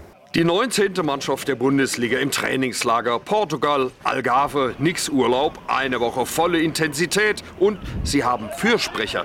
Die Schiedsrichter tun ja das Beste. Sie haben einen sehr schwierigen Job. Wir pfeifen ja auch Trainingsspiele und es ist immer wieder schwierig, dort beiden Mannschaften gerecht zu werden. Sagt der Mann, der allen Grund hätte, sauer zu sein aufs Schiedsrichtertum. Dieses Foul kostete seinen Spieler Wimmer mehrere Wochen, schwere Verletzung und es gab nur Gelb dafür. Also klarer als das Foul damals gab es, glaube ich, gar keinen Foul in der Bundesliga, diese Hinserie. Schiedsrichter Daniel Schlager, der eine Woche zuvor bei diesem Foul auch mit dabei war als Videoassistent. Auch hier nur Gelb. Da kann man natürlich nicht zufrieden sein, wenn man zwei Wochen hintereinander so in den Fokus gerät, äh, in zwei unterschiedlichen Jobbildern. Dann hat man natürlich schon auch ein, ein Stück weit Druck als Schiedsrichter, das ist ja ganz klar. Selbstkritik als ganz wichtige Basis. Es waren zwei Fehler, ja. Wenn ich die Szene heute mit Abstand sehe, würde ich beide Situationen natürlich anders entscheiden. Aber wichtig ist, dass man es analysiert, nach vorne schaut und die gleichen Fehler nicht nochmal macht. Und genau solche Analyse und die Lehren daraus waren Schwerpunkte des Trainingslagers. In vielen Theorieeinheiten nochmal Fokus schärfen, gleiche Regelauslegung, Zusammenarbeit mit den Videoassistenten. Bestes Beispiel das hier. Erst gelb für Berlins Niederlechner, dann der Ruf aus Köln. Ittrich sah sich das nochmal an und korrigierte auf Rot. Zwangsläufig. Die Kraft der Bilder, die wir dann haben, die lassen uns manchmal keine zweite Entscheidung zu. Natürlich weiß ich, was ist die Dynamik, wie tritt er darauf, wie kommt er da rein, von wo tritt er. Ich lasse mir das nochmal hinspulen, ich lasse mir alles nochmal genau zeigen. Aber irgendwann kommst du an einem gewissen Bild einfach nicht mehr vorbei.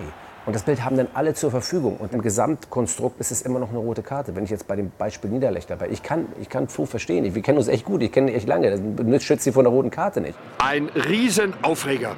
Einfach nix in Kamera. Was wollen Sie jetzt? Scheiß Videogewalt! Paradebeispiel für die Schwierigkeit. Hier sieht es im ersten Moment aus wie ein Tritt in die Achillessehne. Das nächste Bild aber entlastet Kramer komplett. Nur leichte Berührung unter dem Fuß. So schnell kann man sich täuschen. Und genau das zeigt die riesige Komplexität, der Schiedsrichter ausgesetzt sind. Schiedsrichter, so oft, so undankbar dieser Job. Und doch sind sie so wertvoller Bestandteil des Fußballs. Ready? Three, two, one.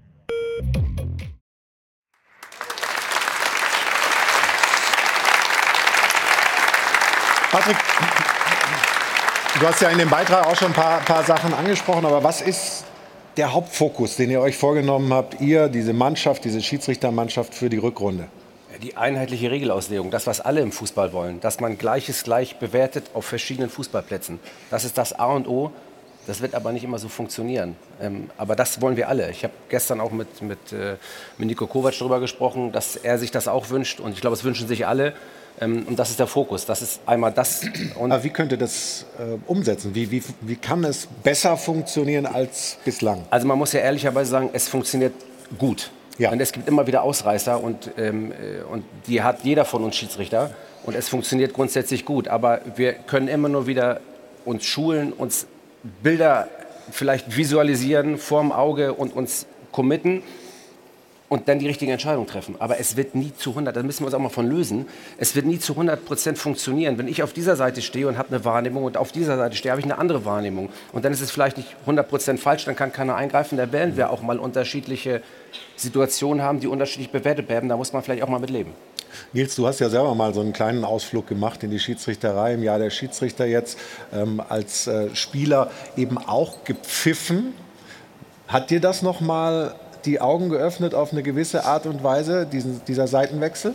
Ja, total. Ich kann es eigentlich nur jedem Aktiven empfehlen, das mal äh, auszuüben, mal zu machen. Nico Kovac hat es ja angesprochen, im Trainingsspiel geht es ja auch mal ordentlich zur Sache und dann ist ja auch immer jede Entscheidung falsch, obwohl äh, es da auch unparteiisch zur Sache gehen sollte von außen. Aber ähm, das ist schon äh, brutal. Als Spieler ist es ja auch so, wenn du dann 3-0 führst, dann fährst du ein bisschen runter, als Gegner sagst, das Spiel weggeschenkt. Aber als Schiri bist du die ganze Zeit natürlich trotzdem im Fokus. Das Spiel, das ich pfeifen durfte, da stand 6-0.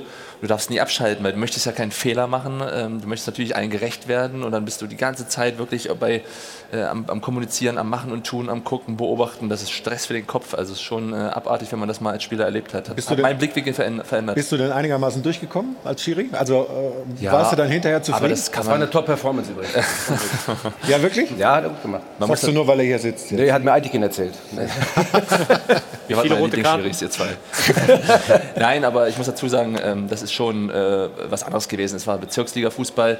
Äh, die Jungs waren alle äh, eingeimpft, die wussten, da sind viele Kameras, da gucken heute alle hin. Da war natürlich jetzt kein großes Geschwafel auf dem Platz. Und das Spiel war auch relativ leicht zu führen. Also da gibt es ganz, ganz andere Spiele.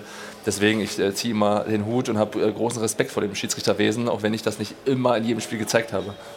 Es ist ja so, die Schiedsrichter stehen ja immer im Fokus, äh, im Stadion, auf dem Feld, auch hier bei uns in der Runde immer wieder natürlich Thema.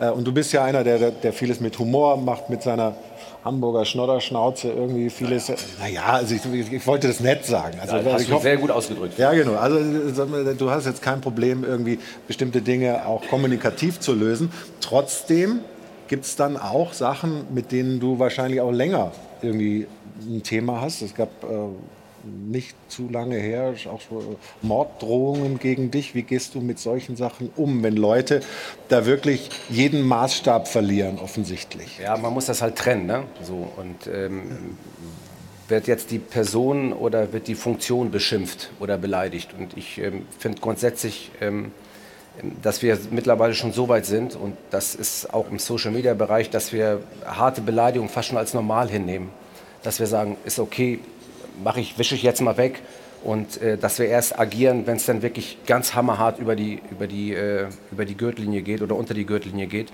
Und ähm, ich bin Verfechter davon, Dinge anzuzeigen. Also ich sitze ja an der Quelle als mhm. Polizeibeamter in Hamburg. Ähm, nichtsdestotrotz ähm, kann ich jedem raten und empfehle jedem, wenn sowas passiert und er sowas liest, das anzuzeigen weil nur so wird es verfolgt und nur so gibt es die Möglichkeit, diejenigen zu erwischen, die sowas tun. Mhm. Diese, diese, diese Art und Weise, wie im Netz mit Menschen umgegangen wird. Und es ist nicht jeder so stabil und jeder so fest wie vielleicht Persönlichkeiten, die das gewohnt sind. Mhm. Das trifft auch andere Menschen. Und da muss man so klar sein, um die Dinge anzuzeigen und es jedem zu sagen, so geht's nicht. Das wollen wir in unserer Gesellschaft nicht. Wir wollen vernünftig miteinander umgehen.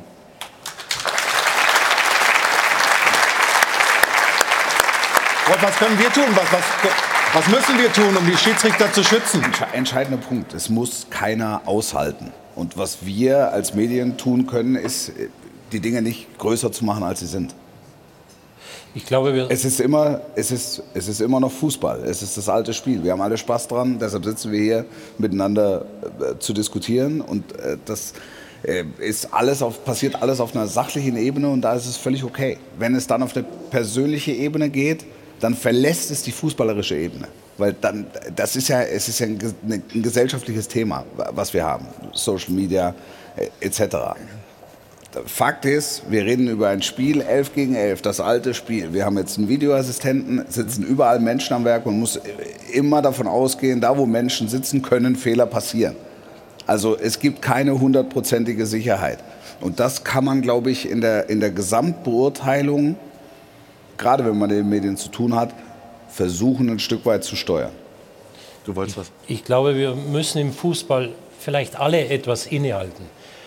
Wenn heute ein Schiedsrichter pfeift, sind doch sofort vier Spieler von der Mannschaft, vier Spieler von der da. Es wird sich künstlich über jede Entscheidung aufgeregt. Schaut jetzt im Moment mal bitte zum Handball, schaut zum Basketball. Ein Schiedsrichter pfeift, es wird angenommen und es geht weiter. Vielleicht sind wir da in den letzten Jahren in den letzten Jahren zu großzügig umgegangen.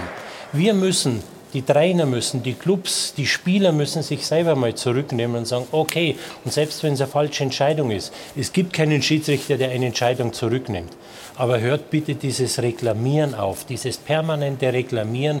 Es macht keinen Spaß, dort zuzuschauen, sondern lasst uns Fußball spielen. Es gibt eine Entscheidung und dann aufstehen, dann geht einer vielleicht hin und sagt, Mensch, das war halb so wild, aber es muss nicht die ganze halb, äh, halbe Mannschaft bei einer Schiedsrichterentscheidung dann vor Ort sein. Ich glaube, da bist du voll dabei, äh, Stefan. Aber inhaltlich, was wünschst du dir denn dennoch, damit das, was sich die Schiedsrichter auch vorstellen, dann Realität wird? also grundsätzlich ist ja das, was Markus gerade gesagt hat, vollkommen richtig, weil das geht ja raus an die Gesellschaft. Das sind ja die Fernsehbilder, die auch rausgehen. Und ähm, dann geht das da ja noch in einem extremeren Rahmen weiter. So, ich glaube, ganz wichtig für euch ist auch diese Plattform hier im Doppelpass, dass ihr euch erklärt, dass ihr auch Fehler zugibt, dass ihr sagt, Mensch, da habe ich eine falsche Entscheidung getroffen. Niemand ist perfekt, jeder Mensch macht Fehler, aber man muss das dann auch mal sagen und aussprechen. Ich glaube, die Kommunikation ist wesentlich besser geworden. Schiedsrichter an die Öffentlichkeit, an die Fans, an die Zuschauer. Ich glaube, das ist schon mal ein absolut großer Schritt und wichtiger Schritt in die richtige Richtung. Ja. War ja früher oft so, dass Schiedsrichter sich eher abgeschottet haben und keinen an sich rangelassen haben. Ähm, ist das was, was auch von euch von innen kommt? Der Wunsch nach mehr Transparenz?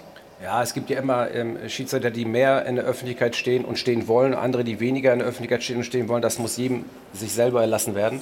Aber es ist natürlich ein Wunsch, uns nicht zu erklären, sondern unsere Schiedsrichterei darzustellen. Dass ja. wir Teil des Spiels sind und dass wir kein fünftes Rad am Wagen sind. Und man darf sich auch hier mal hinsetzen und nicht nur über Fehler diskutieren, sondern auch mal sagen, ey, bis jetzt, an diesem Wochenende, das war richtig gut von uns. Ja. So. Ähm, Daniel Schlager war ja gerade in dem Beitrag auch durchaus selbstkritisch, ja. hat sich äh, aber auch in diesem Interview noch äh, geäußert zu vielleicht noch mehr Transparenz, noch mehr Erklären von Entscheidungen, auch fürs Stadion und Fernsehpublikum. Und so hat er das formuliert. Und wir alle als Gruppe, wir stehen total für Transparenz. Wir, wir hätten gerne am liebsten, dass die Szenen gezeigt werden. Wir hätten am liebsten, dass jeder Zuschauer eine Erklärung bekommt. Ja, das ist in der Praxis schwer umsetzbar. Und das habert nicht an uns, sondern vielleicht auch ein Stück weit an anderen Stellen, die da ähm, auch dran sind, ähm, für mehr Transparenz zu sorgen. Wir als Schiedsrichter sind froh, wenn Entscheidungen erklärt werden. Wir sind froh, wenn, äh, wenn, wenn der Fernsehzuschauer mitgenommen wird, wenn aber vor allem auch der Zuschauer im Stadion mitgenommen wird. Wir können das aber nicht beeinflussen. Ähm, wir müssen die Entscheidung treffen und alles andere läuft im Hintergrund. Aber wo hakt es da noch? Also wenn der, wenn der Wunsch besteht von euch? Was, ja, es sind anscheinend technische Probleme, weil wir haben nicht in allen Stadien dieselben Voraussetzungen für die Videoleinwände. Und dann kann es sein, dass es im einen Stadion gezeigt wird, in dem anderen nicht. Und dann hast du schon ein Ungleichgewicht. Ähm, mhm. und, und das geht halt nicht. Ich glaube, das ist so das Hauptproblem. Und dann auch in der Umsetzung, es müssen viele Institutionen dem zustimmen etc. Also da sind ganz viele Dinge, die da noch, ähm, die noch ähm, da noch hängen. Aber du, ich habe auch kein Problem damit, den Leuten das zu erklären. Ich weiß nur ehrlicherweise nicht, wenn ich jetzt bei 80.000 oder 85.000 in Dortmund, ähm, wenn gleichzeitig die Zähne gezeigt werden und ich erkläre sie dann noch, ob die mich dann abfeiern dafür. Ich weiß nicht, wenn das gegen Dortmund ist. Ne? Also, also, also, oder ob ich meine Sache überhaupt erklären kann. Also, weil, so die Hälfte des Stadions ja. ist äh, happy und die andere eben. Könnte, es, könnte ja? sein. Äh, aber insofern, aber ohne Witz, das, was Daniel sagt, und das sagt er auch total zu Recht, dass wir, wir alle für Transparenz sind und wir wollen alle mitnehmen. Alle, die hier sitzen, alle im Stadion. Mhm. Wir wollen alle mitnehmen. Friedhelm, wenn ich mit Fußballfans spreche, das relativ häufig passiert, sagen sie, gerade im Stadion, so oft nicht weißt, was ist eigentlich gerade los. Ja? Was, was, was wird überprüft, was ist das Thema? Das treibt dich das auch um als jemand, der viel Fußball guckt, sowohl im Stadion als auch zu Hause vor dem Schirm? Ja, ja, manchmal schon. Äh, äh, eins muss man natürlich auch ganz klar wissen, ohne Schiedsrichter geht es nicht.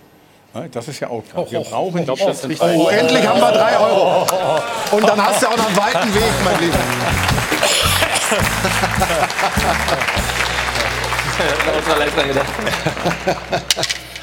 Ich habe ihm gesagt, er soll das sagen. Da haben wir ihn schön reingelockt. Ah, den hast du? Ja. Würde ich dir zutrauen. Nein, die Kommunikation ist ja auch äh, äh, ganz, ganz wichtig, auch was die Entscheidung äh, letztendlich betrifft. Die Kommunikation überhaupt, glaube ich, äh, ich bin ja jetzt auch schon wieder eine Zeit lang raus, aber äh, die ist auf jeden Fall besser geworden. Ja, die Kommunikation zwischen, zwischen Schiedsrichter, zwischen Trainern, zwischen Schiedsrichtern und Spielern ist viel, viel besser geworden. Hat auch damit zu tun, das ist mein Empfinden, dass die Schiedsrichter viel selbstbewusster geworden sind in den letzten Jahren. Ja, sie lassen sich nicht mehr alles gefallen. Sie äh, äh, streiten auch äh, auf dem Spielfeld, äh, streiten, diskutieren ab und zu mit den Spielern. Das ist auch wichtig, das ist auch richtig. Sie hören auch manchmal weg, was ich auch ganz, ganz wichtig finde, ja, dass sie nicht alles äh, im, im Grunde ahnen. Ja, das äh, äh, ist wichtig für, für das Zusammenspiel zwischen Spieler, Trainern und Schiedsrichter. Und wenn jetzt das eine noch dazu kommt, dass man vielleicht äh, das eine oder andere sichtbar kommuniziert, warum der Schiedsrichter jetzt so entschieden hat, das würde uns allen auch weiterhelfen. Aber es ist ja scheinbar sehr schwierig, weil es nicht in jedem Stadion möglich ist. Patrick hat ja gerade gesagt, es ist alles gut gelaufen bisher in diesem Spieltag. Eine Szene haben wir aber trotzdem, Stefan, aus dem Spiel ähm, Augsburg-Leverkusen. Da gab es eine Abseitsentscheidung, wo danach dann der Ball auch im Tor landet. Ähm, und bist du damit happy oder Na, bist du ja- nicht zufrieden? Wir beide haben ja gestern das Spiel zusammen geschaut. Und mit dem Pass eigentlich in die Tiefe, in den 16er mehr oder weniger, ähm, hat der Linienrichter schon die Fahne gehoben, wo ich gesagt habe, eigentlich ist ja die Devise, es laufen zu lassen und nachzukontrollieren, oder?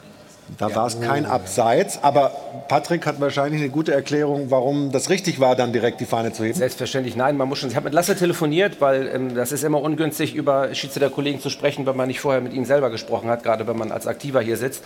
Ähm, Lasse ärgert sich unfassbar über Situationen. Es wäre besser gewesen, die laufen zu lassen, weil dann kann natürlich noch was entstehen. Da ist er selbstkritisch und dann sitzt du in der Kabine und denkst, boah, was habe ich da gemacht? Und dann gehst du raus und hast die nächste Aktion in der zweiten Hälfte, wo du dann ein sensationelles Abseits ähm, winkst und die gute Entscheidung triffst. Um, hier war halt das Problem, er hat gleich, er hat gleich gewunken. Ähm, für Assistenten ist es unfassbar schwer zu erkennen, ist es jetzt abseits ja oder nein und dann auch noch zu erkennen, ergibt sich eine Torschance ja oder nein und dann die Fahne unten zu lassen oder sie zu bringen. Wir haben die Situation auf den Aber was ist anderen die Seiten. Vorgabe? Eigentlich eher unten lassen? Eigentlich, eigentlich eher unter, unten lassen bei tornahen oder tormöglichen Situationen. Und manchmal lässt sie sie nicht unten und dann läuft er 20 Meter allein aufs Tor zu, auf der rechten Seite, dann kloppt der eine den anderen um, der sagt, warum hat er die Fahne nicht gehoben? Das ist super schwer. Hier in dem Fall hat aber Sven sich fürs Pfeifen entschieden danach, weil die Spieler das Spielen eingestellt haben. Es gab eine ähnliche Situation in der Champions League gar nicht lange her, da hat er das nicht gemacht, da gab es Riesentheater. Sven hat hier den Praxisbezug genommen, hat gesagt, ich pfeife jetzt, dann, kann, dann entsteht daraus kein Tor mehr, es ist abseits für mich in dem Moment und die Situation war beendet. Auch wenn es natürlich jetzt am Ende, wie wir es anscheinend gesehen haben, trotzdem kein Abseits war, ähm, das passiert halt auch mal. Und diese, na, diese kleinen Fehler, die werden wir immer haben wahrscheinlich. Also sozusagen auf eine hundertprozentige äh, Korrektheit äh, zu arbeiten, das werden wir nicht Nein, das werden, wir versuchen Ja. und, und besser versuchen, aber nie, nie hin- Spiels. Das ist Ja. ja, We Wesen des Spiels. Ja, da, da, da werden super viele sensationell richtige Entscheidungen getroffen, auch von Lasse Kostowski, dem Assistenten. Und einmal liegt er daneben und dann diskutieren wir darüber. Aber grundsätzlich macht er es halt, machen wir es schon sehr gut, muss ich sagen. Macht aber drei Kreuze, dass er noch, das, äh, dass er noch einzelne Spiel gewinnt, ne? denke ich mir manchmal so. Ja, natürlich sitzt du dann und denkst, um Gottes Willen, durch meinen Fehler, was passiert daraus? Du sitzt in der Kabine. Entscheide wie die ein Spieler. Meisterschaft so Natürlich, ungefähr. natürlich. Übrigens, die Schiedsrichter gehen auch ähm, so ein bisschen nach vorne hier. Es gibt jetzt Folgendes hier. Ein Panini-Heftchen Faszination Schiri. Ich weiß nicht, äh, deutlich über 30 Seiten, über 200 Fotos. Du bist auch irgendwo drin. Ich habe schon ordentlich geklebt hier. Um ehrlich zu sein, hat das jemand aus der Redaktion gemacht für uns. Und du äh, hast, glaube ich, welche mitgebracht hier, oder? Ja, selbstverständlich. Gibt es jetzt am Kiosk äh, zu erwerben? Wird wahrscheinlich bald auch die ersten Schiedsrichter-Ultragruppen geben, Fanclubs Ah, und anderes. schon, Aber ich finde das, schon. Kann nicht mehr lange dauern. Das, Das kann nicht mehr lange das, ja ähm, das ist einfach eine ganz, ganz tolle Aktion. Ich meine, ähm, wer hat früher keine Panini-Sticker-Alben gesammelt? Ne? Effe? Effe nicht. Ich hab, nein, Effe nicht, aber ich habe die reingeklebt. Also das ist, das, ist, das ist was Tolles und jetzt ähm, bringt man dadurch die Schiedsrichterei näher. Und das ist einfach eine ganz, ganz tolle Sa äh, Sache. Und deswegen allen hier, äh, geht in die Kioske und holt euch das und klebt uns da rein und tauscht einen IT-Kin mit mir Blonski, wenn ihr Bock habt. Ja, okay. Also, wir lassen mal ein bisschen rumgehen. Ja. Dass jeder eins kriegt. So, bitte. Ich, ja, bitte sehr. ich, ich habe hier noch so ein paar. Panini-Sticker, die verteile ich gleich, damit ihr auch ein bisschen anfangen könnt. Also, ähm, Patrick, danke dir für den Besuch. Wie immer hat sehr, sehr viel, sehr, sehr viel Spaß gemacht und ich drücke euch, den Schiedsrichtern, die Daumen, dass es eine tolle Rückrunde wird. Das war unsere Rubrik. Fragen wir doch mal den Schiri.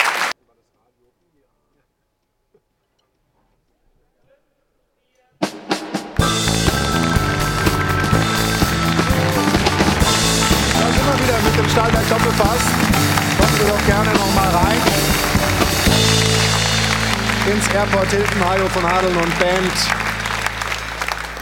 Und wir sind beim BVB. Vor der Winterpause waren es sechs sieglose Spiele. Jetzt wieder ein Sieg in Darmstadt. Wie ist die Situation bei Schwarz-Gelb?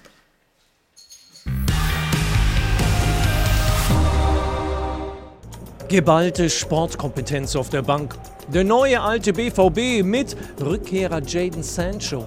Dazu der frisch verpflichtete Linksverteidiger Marzen, angeleitet von Sportdirektor Kehl, Trainer Terzic und seinen neuen Assistenten Nuri Sahin und Sven Bender. Ein ganz schönes Gedränge ist das an der Seitenlinie. Vielleicht sogar ein bisschen viel des Guten. Schließlich will ja jeder mitreden, mit die Richtung vorgeben. Aber Edin Terzic sucht das Gespräch mit den frisch gebackenen Co-Trainern, bindet sie ein. Und die Dortmunder gestalten das erste wichtige Spiel in 2024 erfolgreich. Nach sechs Pflichtspielen ohne Sieg zum Ende des vergangenen Jahres. Dann kommen gleichzeitig Sancho sowie, wie schon gewohnt von der Bank, Vereinsikone Reus. Und läuft. Sancho auf Reus, das wichtige 2 zu 0 in Darmstadt. Fehlt noch das i-Tüpfelchen. Bitteschön. Der in der Versenkung verschwundene Youngster Mukoko trifft zum 3 zu 0 Endstand. Positivgeschichten, die leicht übertünchen, wie wenig überzeugend dieser klare Sieg war, der dennoch große Hoffnungen weckt. Aber gelingt dem rund erneuerten BVB der Neustart?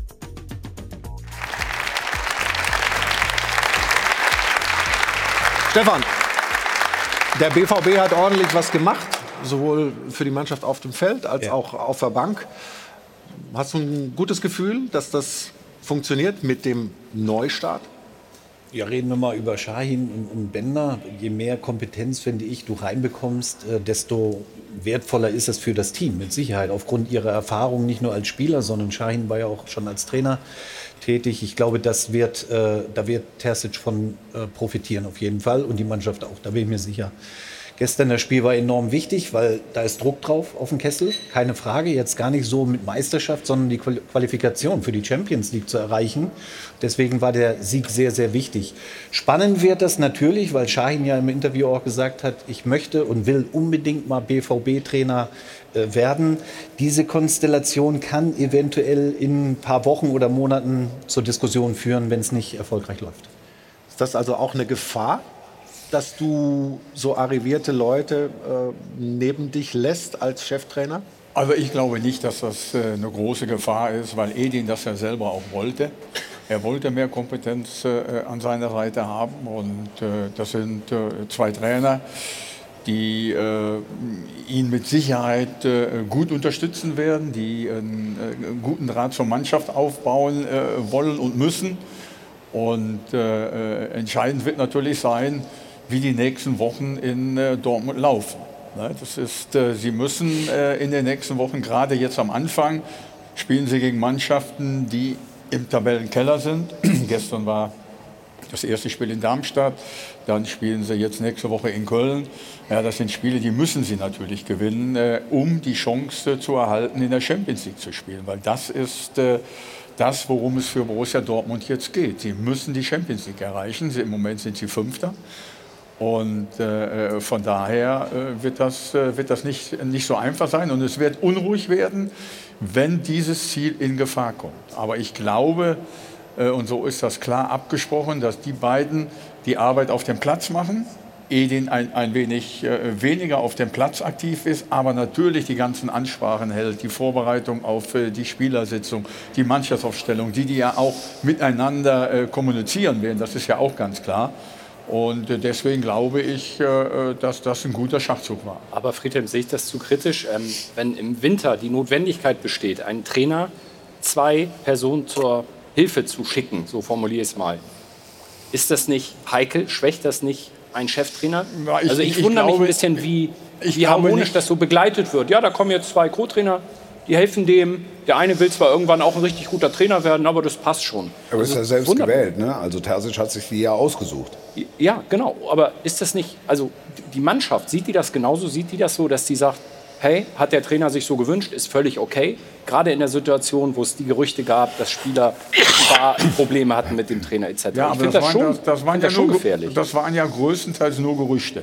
Die hat Marco Reus ja zum Beispiel, äh, hat sich ja klar dazu geäußert, dass er das nie gesagt hat, dass er ein gutes Verhältnis zu Edin hat und so weiter. Das ist ja öffentlich ganz anders dargestellt worden. Ich glaube, dass das Innenverhältnis vielleicht nicht immer intakt war. Wenn die Ergebnisse nicht gestimmt oder nicht stimmen bei Borussia Dortmund, dann rumort es ein bisschen, aber es war ganz sicher nicht so, wie es in der Öffentlichkeit dargestellt worden ist. Und man hat sich zusammengesetzt am Ende der Saison, hat versucht, das ein oder andere zu verändern, was vielleicht nicht ganz so gut gelaufen ist. Wobei ich ganz klar sagen muss, dass äh, vorher äh, Armin Reutershahn auch einen super Job gemacht hat als Co-Trainer ein Jahr lang bei Borussia Dortmund, vorher bei anderen Vereinen. Aber sie sind zu dem Entschluss gekommen, dort was zu verändern. Ich glaube nicht, dass das die Position von Edin schwächt, weil er diese Spieler ja auch kennt. Er kennt diese Spieler aus früheren Zeiten, wo er selber noch Co-Trainer und Jugendtrainer und Amateurtrainer war. Und äh, dass das Verhältnis eben äh, sehr, sehr gut ist. Und äh, dass das vielleicht ein bisschen zu negativ gesehen wird. Aber es gibt natürlich Leute, die das ein bisschen vergleichen, auch wenn es äh, nur bedingt vergleichbar ist, mit der Situation von, von Marco Rose und Terzic oben äh, als Sportdirektor, tralala, weiß nicht mehr, wie die Pos- Position genau hieß, sozusagen, dass du deinen potenziellen Nachfolger schon im Nacken sitzen hast. Kannst du das nachvollziehen? Wolfgang? Äh, nee, also ich, ich sehe es auch als Kompetenzerweiterung ähm, auf, der, auf der Trainerposition. Ich finde eigentlich mal gut, dass dieser immerwährende Rhythmus gewissermaßen durchbrochen wird, dass man nicht als erstes sofort den Trainer entlässt, sondern sich sehr genau anguckt, wo gibt es Probleme, mit dem Trainer spricht, von dem man überzeugt ist. Also äh, so, so wirkt es ähm, und so ist es nach, nach all dem, was ich weiß, auch aus den Gesprächen mit den äh, Verantwortlichen, wo man dann sagt, welche Stellschrauben haben wir noch? Und dann holst du dir Schein dazu, der zwei Jahre Erfahrung hat bei Antalyaspor. Du holst dir Sven Bender mit dazu, die natürlich alle ein bisschen Klopp geprägt sind, aber ähm, Schein hat seine ersten Erfahrungen gemacht, schon äh, alleine auf der Brücke. Ähm, Sven Bender war, glaube ich, bei der U17, also im DFB-Nachwuchs. Ähm, die bringen alle was mit, die bringen alle BVB-Gene mit auch. Und dann musst du dir angucken, wie das funktioniert. Und ähm, jetzt geht es erstmal für den BVB, geht es jetzt erstmal darum, Druck vom Kessel zu nehmen durch gute Ergebnisse. Das 3-0 gegen Darmstadt geht in diese Richtung und jetzt geht es für alle darum, das zu bestätigen. Und sie haben natürlich den ganz großen Vorteil, dass sie jetzt lange Wochen haben. Und durch das Aus im DFB-Pokal, dadurch, dass sich ähm, äh, das Champions League Achtelfinale über vier Wochen zieht. Das heißt, es sind immer wieder lange Trainingswochen, wo sich das dann auch einspielen kann. Jetzt waren die, weiß ich nicht, acht Tage oder sechs Tage im, im Trainingslager, das ist noch zu kurz. Aber es sind lange Wochen und dann wird sich das einspielen. Und Sie scheinen ja auch äh, fertig zu sein mit, mit Ihren Transfers für den Winter. Wissen tut man es nie hundertprozentig, aber das ist sicherlich auch nicht von Nachteil. Jetzt hat gestern, du hast es gerade gesagt, das sind natürlich Mannschaften, gegen die Sie auch gewinnen müssen jetzt, Darmstadt und dann äh, Köln. Gucken wir mal rein, äh, Nils, ähm, das 1 zu 0, das BVB gestern, ähm, Julian Brandt. Was gefällt dir bei seinem Laufweg überhaupt äh, bei, bei dem Tor? Ich weiß gar nicht, ob ich als Stürmer diesen Laufweg gewählt hätte. Ich hatte auch nie das Tempo. Äh, außen natürlich von Beinau Gittens super durchgesetzt. Das, was man von ihm verlangt und braucht. Ähm, und dann gute Kreuzbewegung von den Stürmern. Eigentlich dachte ich in dem Moment, da passiert nichts mehr, aber ein Weltklasse-Abschluss, den wollte er genau so. Anders geht er nicht ins Tor. Der Torwart rechnet gar nicht in diesem Moment mit diesem Abschluss ins lange Eck, obwohl er nicht scharf ist. Kannst du dann in dem Moment auch nicht mehr verteidigen. Also, wenn ich jetzt eine Analyse als Gegner machen müsste, würde ich sagen, einfach gut gemacht. Ja. Also tolles Tor von Julian Brandt. Und Stefan, gucken wir gleich aufs äh, 2 zu 0. Das war dann eine Koproduktion von Zweien, die auf, von der Bank kamen, die schon früher beim BVB gut zusammengespielt haben, nämlich Sancho und Reus. Ja, und auch sehr, sehr gut äh, verstehen. Das darf man ja auch nicht vergessen. Hier ist natürlich dieser tiefe Pass in den Strafraum der perfekte Ball gewesen.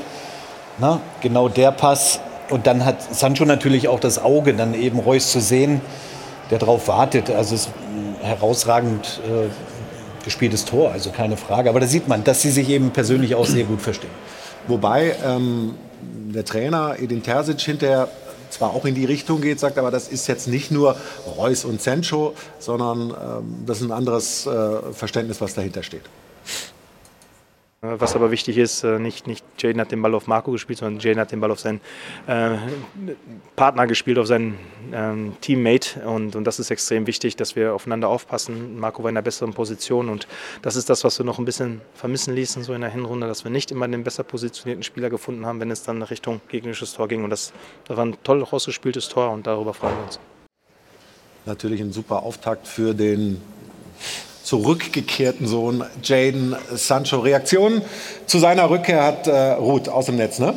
Das ist wieder so eine Fußballgeschichte, gell? Das Ganze, also für alle Romantiker und vor allem für diejenigen, die es mit dem BVB halten, die haben sich riesig gefreut. Da sagt hier Chris, ich freue mich so sehr, dass Jaden wieder da ist und es ist auch schön zu sehen, wie sehr er diesen Verein liebt. Genieß deine Zeit hier, Jaden. Und Lukas sagt, Sancho und Matzen machen uns zehnmal besser und ich heul jetzt schon, weil beide nach dem Sommer nicht mehr da sein werden. Jetzt heißt es, den Moment zu genießen und es gibt sogar schon den Vorschlag, dass man äh, eine Spendenaktion machen könnte, um Sancho im Sommer dann wirklich auch zu halten. Also die ähm, BVB-Fans sind euphorisiert und sagen, den wollen wir nicht mehr gehen lassen. Und ein Ex-Teammate, Erling Haaland, hat das Spiel auch gesehen, hat dann auch getwittert und gesagt, also wechsel ihn ein jetzt, es ist jetzt Zeit für Sancho und so war es dann auch. Edin Terzic hat ihn gebracht, Borussia Dortmund hat gesagt, also passiert jetzt im Moment auch und er hat getroffen. Und das ist natürlich auch für Sancho, der ja bei Manchester United gerade von den Fans so viel abbekommen hat in der letzten Zeit, jetzt ein ganz anderes Gefüge, wenn man sieht, wie die Fans beim BVB ihn supporten. Ich glaube, das macht auch was mit dem jungen Spieler. Ja, bin ich mir sehr sicher. Ist das, äh, Friedhelm, für dich denkbar, dass er nach dieser schwierigen Zeit bei Manchester United, Borussia Dortmund gleich richtig hilft wieder? Also ich glaube schon, dass dieser Transfer äh, funktioniert. Er kommt äh, dorthin zurück, wo er seine besten Leistungen äh, letztendlich gebracht hat. Dass er Fußball spielen kann, das äh, steht ja außer Frage. Äh, er hat eine schwere Zeit jetzt äh, gehabt bei, bei Menu, auch mit dem Trainer. Man mhm. hat sich nicht verstanden. Er hat auch nicht gut gespielt. Das, muss, das gehört ja auch zur Wahrheit dazu.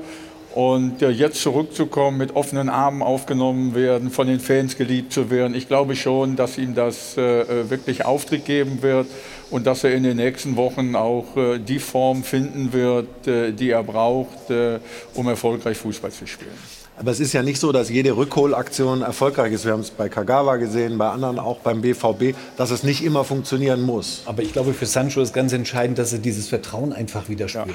Also vom Trainerteam, aber auch von seinen Teamkollegen. Ähm, er hat ja eine herausragende Statistik gehabt in der ersten Zeit Borussia Dortmund. Da wurde er ja eigentlich erst zu dem, der er ja ist. Und jetzt zeigt er das wieder, ist nach Hause gekommen. Ich glaube, dieses Vertrauen für diese Spieler ist enorm wichtig und das spürt er in Dortmund. Deswegen wird er auch eine sehr, sehr starke Rückrunde spielen, da bin ich mir sicher. Okay, und, ja? und es ist ein Zeichen für die Fans in Dortmund, ja, die ja auch jetzt Aufbruchstimmung wieder brauchen. Ich habe gehört, dass in den ersten 18 Stunden, seitdem Sancho in Dortmund ist, 120 Millionen Menschen auf Social Media erreicht worden mit ihm. Ja. Das gibt eine Aufbruchstimmung. Und wir alle wissen, wenn, wenn der Signal Iduna Park mal richtig in Stimmung kommt, dann wird es für jede Mannschaft schwer. Und auch das ist sicherlich ein Punkt, den Dortmund hier mit eingerechnet hat. Ich muss auch sagen, ich freue mich auch wirklich auch persönlich als, als Fußballliebhaber, dass so ein Spieler wieder in der Bundesliga zurück ist und bin sehr gespannt, wie er performt. Und gleich nach einer kurzen Pause frage ich Friedhelm Funkel, warum er eigentlich nicht Trainer des ersten FC Köln geworden ist. Weil er hat uns mal hier erzählt, er will nie mehr Trainer werden. Aber ich glaube, es juckt wieder den Friedhelm. Ähm, das und vieles mehr nach einer kurzen Pause. Bis gleich.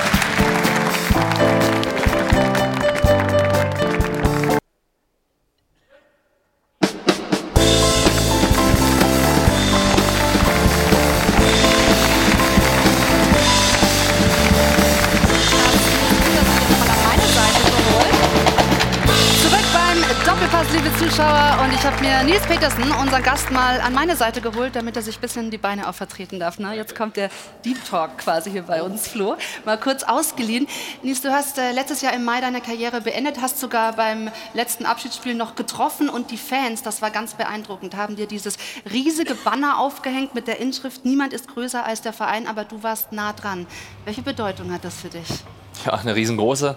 Das Spiel, der Banner, die Verabschiedung, äh, alles die letzten achteinhalb Jahre, die ich dann in Freiburg verbringen durfte.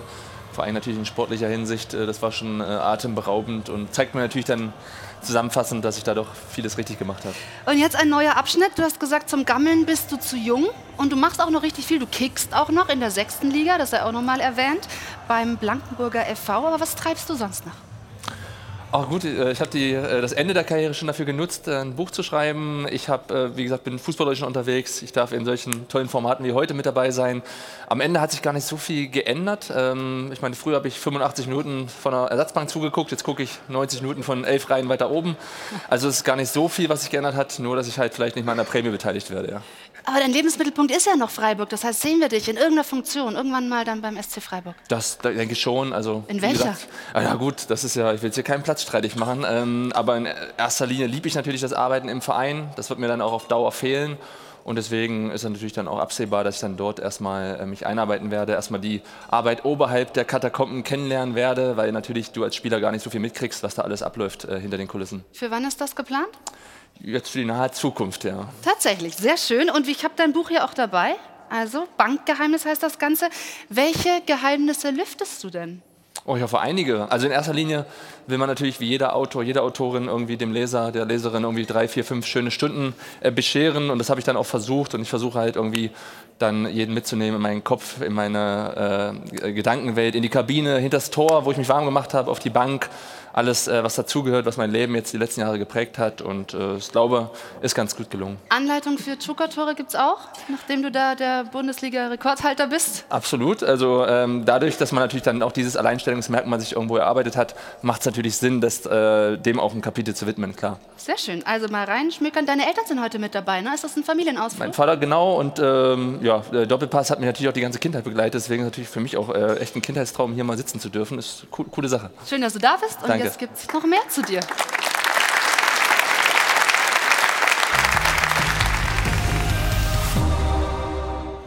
Mai 2023 Abschied von Nils Petersen. Aber hier geht nicht nur die Nummer 18, hier geht ein Fußballgott. Fußballgötter gibt es ja einige, doch Petersen ist einzigartig. Petersen ist der Joker. Wenn er von der Ersatzbank kam, hat er Angst und Schrecken in den Abwehrreihen der Bundesliga verbreitet. 34 Joker-Tore, einsamer Rekord und überaus praktisch. Als Joker macht man sich momentan auch nicht kaputt, muss man auch zugeben. So schaut's aus. Sein erstes Joker-Tor schoss er übrigens 2011 für den FC Bayern und gegen Freiburg. Damals war er noch nicht der. Fußballgott. Petersens Pech, als er bei den Bayern spielte bzw. nicht spielte, gab es tatsächlich keinen einzigen Titel. Ich bin trotzdem Vizemeister geworden, Vize-Champions League-Sieger, Vize-Pokalsieger. Mit der Bilanz hätte er danach eigentlich nach Vizekusen wechseln müssen. So schaut's aus. Petersen wechselte lieber nach Bremen und 2015 nach Freiburg. Dort gewann er zwar auch keinen Titel, wurde aber wie gesagt relativ schnell zum Fußballgott. aber bestimmt kein Lautsprecher. Dafür Rekordtorschütze der Freiburger, außerdem Nationalspieler und Schütze vom Tor des Jahres 2018. So schaut's aus. Dieser Fallrückzieher beweist, Petersen wusste immer, wo das Tor steht. Er wusste aber nicht immer, wo der Schiri steht und dass gelbe Karten auch zählen, wenn man sie nicht sieht. Und so ist er vielleicht der einzige Spieler der Bundesliga-Geschichte, der mit Gelb-Rot vom Platz flog und keine Ahnung hatte, warum. So schaut's aus. Der beste Joker aller Zeiten wollte eigentlich gar nicht so gerne Joker sein. Doch Christian Streich, wie Petersen ebenfalls ein Fußballgott, dachte sich, Petersen ist am gefährlichsten, wenn er einen Stammplatz auf der Ersatzbank hat. Das muss ein Sympathieträger natürlich leider akzeptieren. Mir wird mal vorgeworfen, ich wäre zu lieb. Doch der liebe Nils fand einen Weg, sich am Trainer zu rächen. Mit der schönsten Grätsche seiner Laufbahn. Es musste natürlich wie ein Unfall aussehen, doch wir sind sicher, das war Absicht. So schaut's aus. Gib's zu.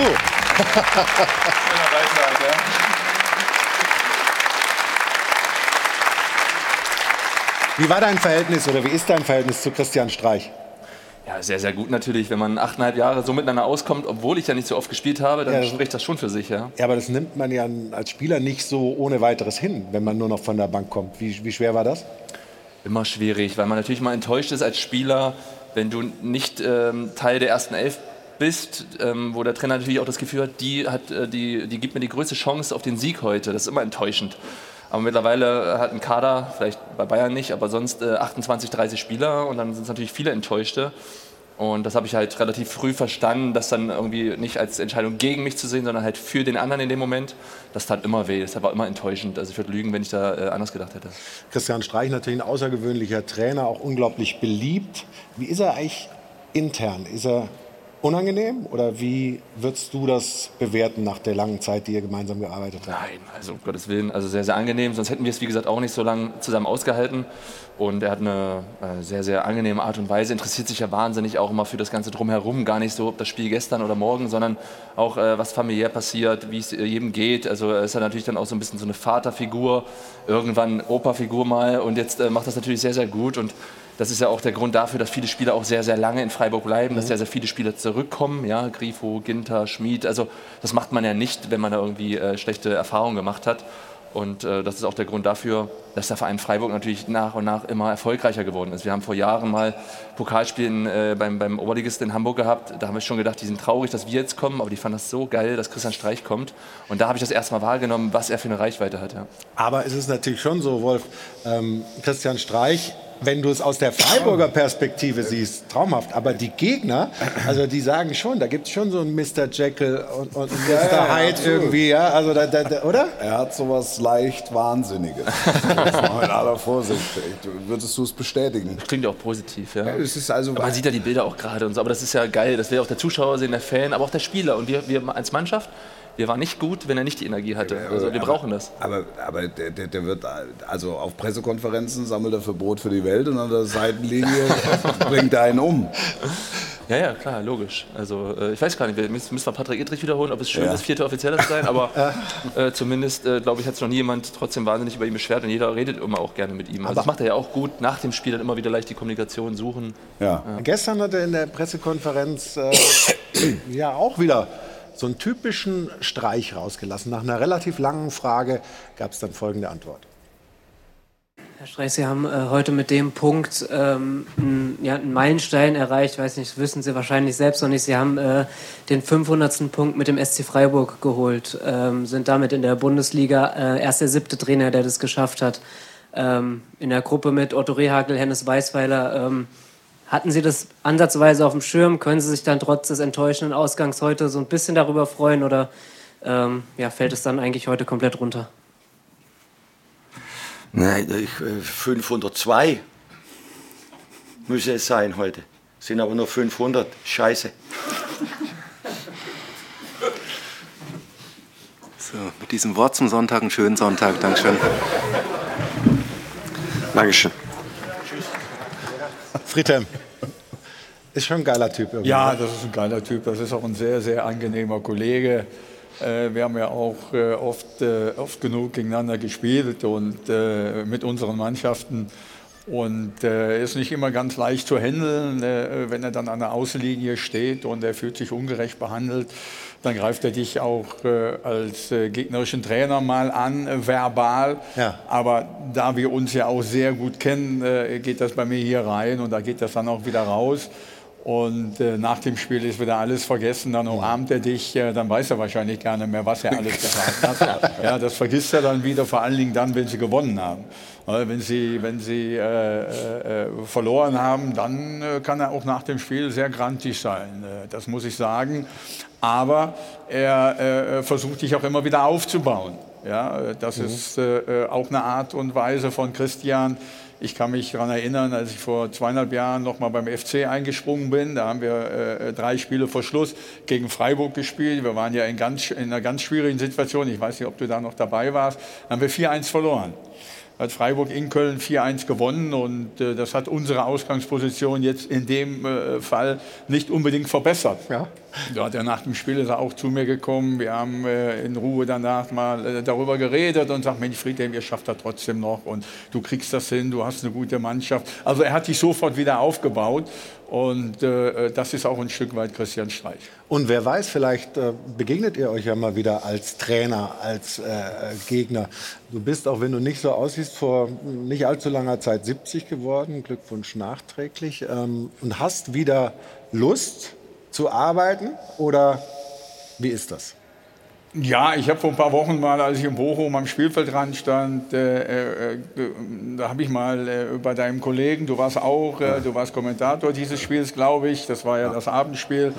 Äh, Christian und Lothar haben mich dann damals gefragt und äh, dann habe ich gesagt, äh, wenn ich das hier alles so kurz vor An Anpfiff wieder spüre, hier am Spielfeldrand, äh, Spieler, Trainer kamen kam auf mich zu und dann habe ich gedacht, boah, der ist ja eigentlich noch mal Lust, was zu machen. Ja, das war das Einzige, was ich gesagt habe. Und da ist natürlich viel daraus gemacht worden, auch Wahres, muss ich sagen. Machen wir auch jetzt hier. Ja, ja. Ich habe ja gesagt, ich frage dich, warum Ich- du nicht beim FC eingestiegen Ja, bist. die, die Frage kann ich nicht beantworten. Also du bist nicht Äh, gefragt worden. Bitte? Du bist nicht gefragt Nein, worden. nein, ich bin nicht gefragt worden. Was aber nicht ausschließt, vielleicht irgendwann irgendwo doch noch mal was zu machen. Wenn sie dich gefragt hätten? Das ist hypothetisch und Ja, kann eben. ich auch nicht beantworten. Aber würde es dich freuen, Stefan, wenn 100 Prozent. 100 Prozent.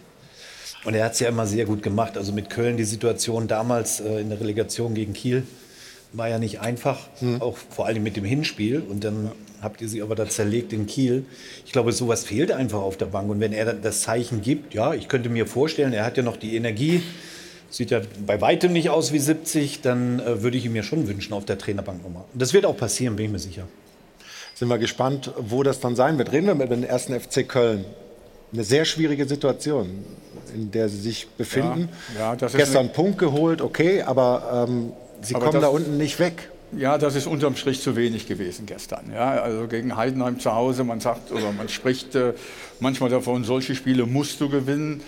Die musst du gewinnen, wenn du, wenn du Anschluss äh, halten willst oder dich in der Tabelle verbessern willst. Das haben sie gestern nicht geschafft. Sie haben jetzt zweimal gewonnen. Äh, sie haben eine Mannschaft, äh, die an, an wenigen Tagen Bundesliga tauglich ist, äh, an anderen natürlich wieder nicht. Äh, sonst würden sie nicht so schlecht in der Tabelle stehen. Sie haben unglückliche Entscheidungen in den letzten äh, Wochen und Monaten getroffen. Ja, äh, mit, der, äh, mit, der Transfer, äh, mit der Transfersperre sind, äh, sind die Bedingungen noch schwerer geworden. Sie können keine Spieler verpflichten. Der Kader ist, äh, es ist versäumt worden, im, äh, im, äh, im August äh, die- den Kader um, um zwei, drei Spieler zu verstärken. Das, was äh, Steffen Baumgart sich ja auch gewünscht hat, das haben sie auch offiziell äh, so gesagt. Äh, aber Steffen ist vertröstet worden. Das machen wir dann im Winter. Aber im Winter war ja im Hinterkopf immer die mögliche Sperre. Also es Mhm. war sehr fahrlässig, sich darauf zu verlassen. Jetzt ist diese Transfersperre in Kraft getreten. Sie können sich nicht verstärken. Sie haben mit Marc Uth äh, einen, Lei- einen absoluten Leistungsträger und Topspieler. Für Wochen wieder fällt er aus. Also mir fehlt im Moment die Fantasie, wie diese Mannschaft das fachen, äh, schaffen kann. Meinst du, Timo Schulz ist der richtige Mann jetzt in der Situation? Nee, es ist vor allen Dingen der Einzige. Ne? Also, ich würde jetzt mal grundsätzlich sagen, ich traue es Timo Schulz zu, aber er, er, hat ja praktisch keinerlei Handlungsspielraum. grundsätzlich hätte ich geglaubt, dass man, dass, dass die Liaison und auch unter den Voraussetzungen zwischen dem 1. FC Köln und Steffen Baumgart hätte weitergehen müssen. Also das hätte man, man hätte sich, glaube ich, bedingungslos aneinander binden müssen. Ähm, sie waren zu, zu gutgläubig oder zu leichtgläubig zu Saisonbeginn, als sie gesagt haben, naja, wir haben Skiri verloren, wir haben Hector verloren, der Baumgart wird es schon irgendwie machen. Wir haben jetzt keine neuen Spieler hinbekommen, aber der Baumgart wird es schon, er hat es in den letzten Jahren auch geschafft. Kass-Urteil also da wird doch nichts passieren. Also es hätte noch immer Jod gegangen. Und Ja, das, das, das war so die Mentalität, mit der ähm, sie durch die Hinrunde gegangen sind. Und jetzt ist Timo Schulz und jetzt kannst du nicht mehr personell was machen. Das heißt, du musst dich speisen aus den äh, Bordmitteln. Es wird ungeheuer schwer und es ist, es ist eine dramatische Situation. Also ich will den Teufel nicht an die Wand malen, aber wenn die im Sommer absteigen, steht dieser Kader zur Verfügung und im Winter dürfen sie wieder nicht verpflichten. Das Ja. wird extrem schwer.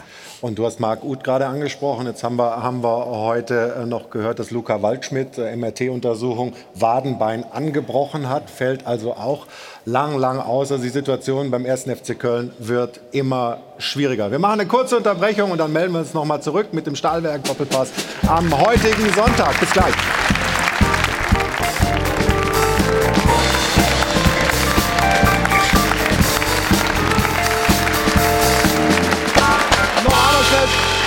Hier zu uns zum Stahlwerk Doppelpass. Hajo von Hadeln und Band mit den letzten Klängen und Ruth.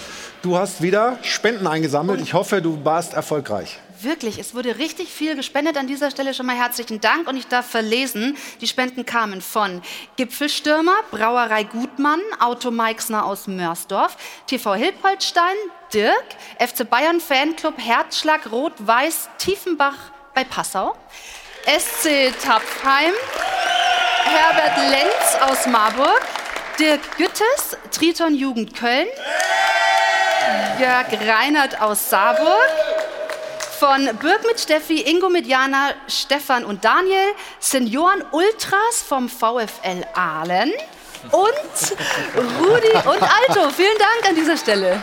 Ja, vielen Dank. Das, meine Damen und Herren, war der Stahlberg Doppelpass fast. Wir wollen aber nicht äh, an diesem Wochenende aus der Sendung gehen, ohne an den Größten zu erinnern, an Kaiser Franz Beckenbauer, der auch bei uns sehr häufig in der Sendung war. Neunmal war er hier zu Gast bei uns im Doppelpass. War jedes Mal eine große Freude. Wir müssen alle gemeinsam Abschied nehmen. Ähm, die Trauerfeier am Freitag in der Allianz Arena wird da sicherlich auch noch mal sehr, sehr emotional. Wir bedanken uns bei Franz Beckenbauer für alles, was er uns gegeben hat. Wir sehen noch mal ein paar Bilder, hören, gute Freunde kann niemand trennen. Und ich würde sagen, wir erheben uns zu seinen Ehren. Danke, Franz. Mach's gut.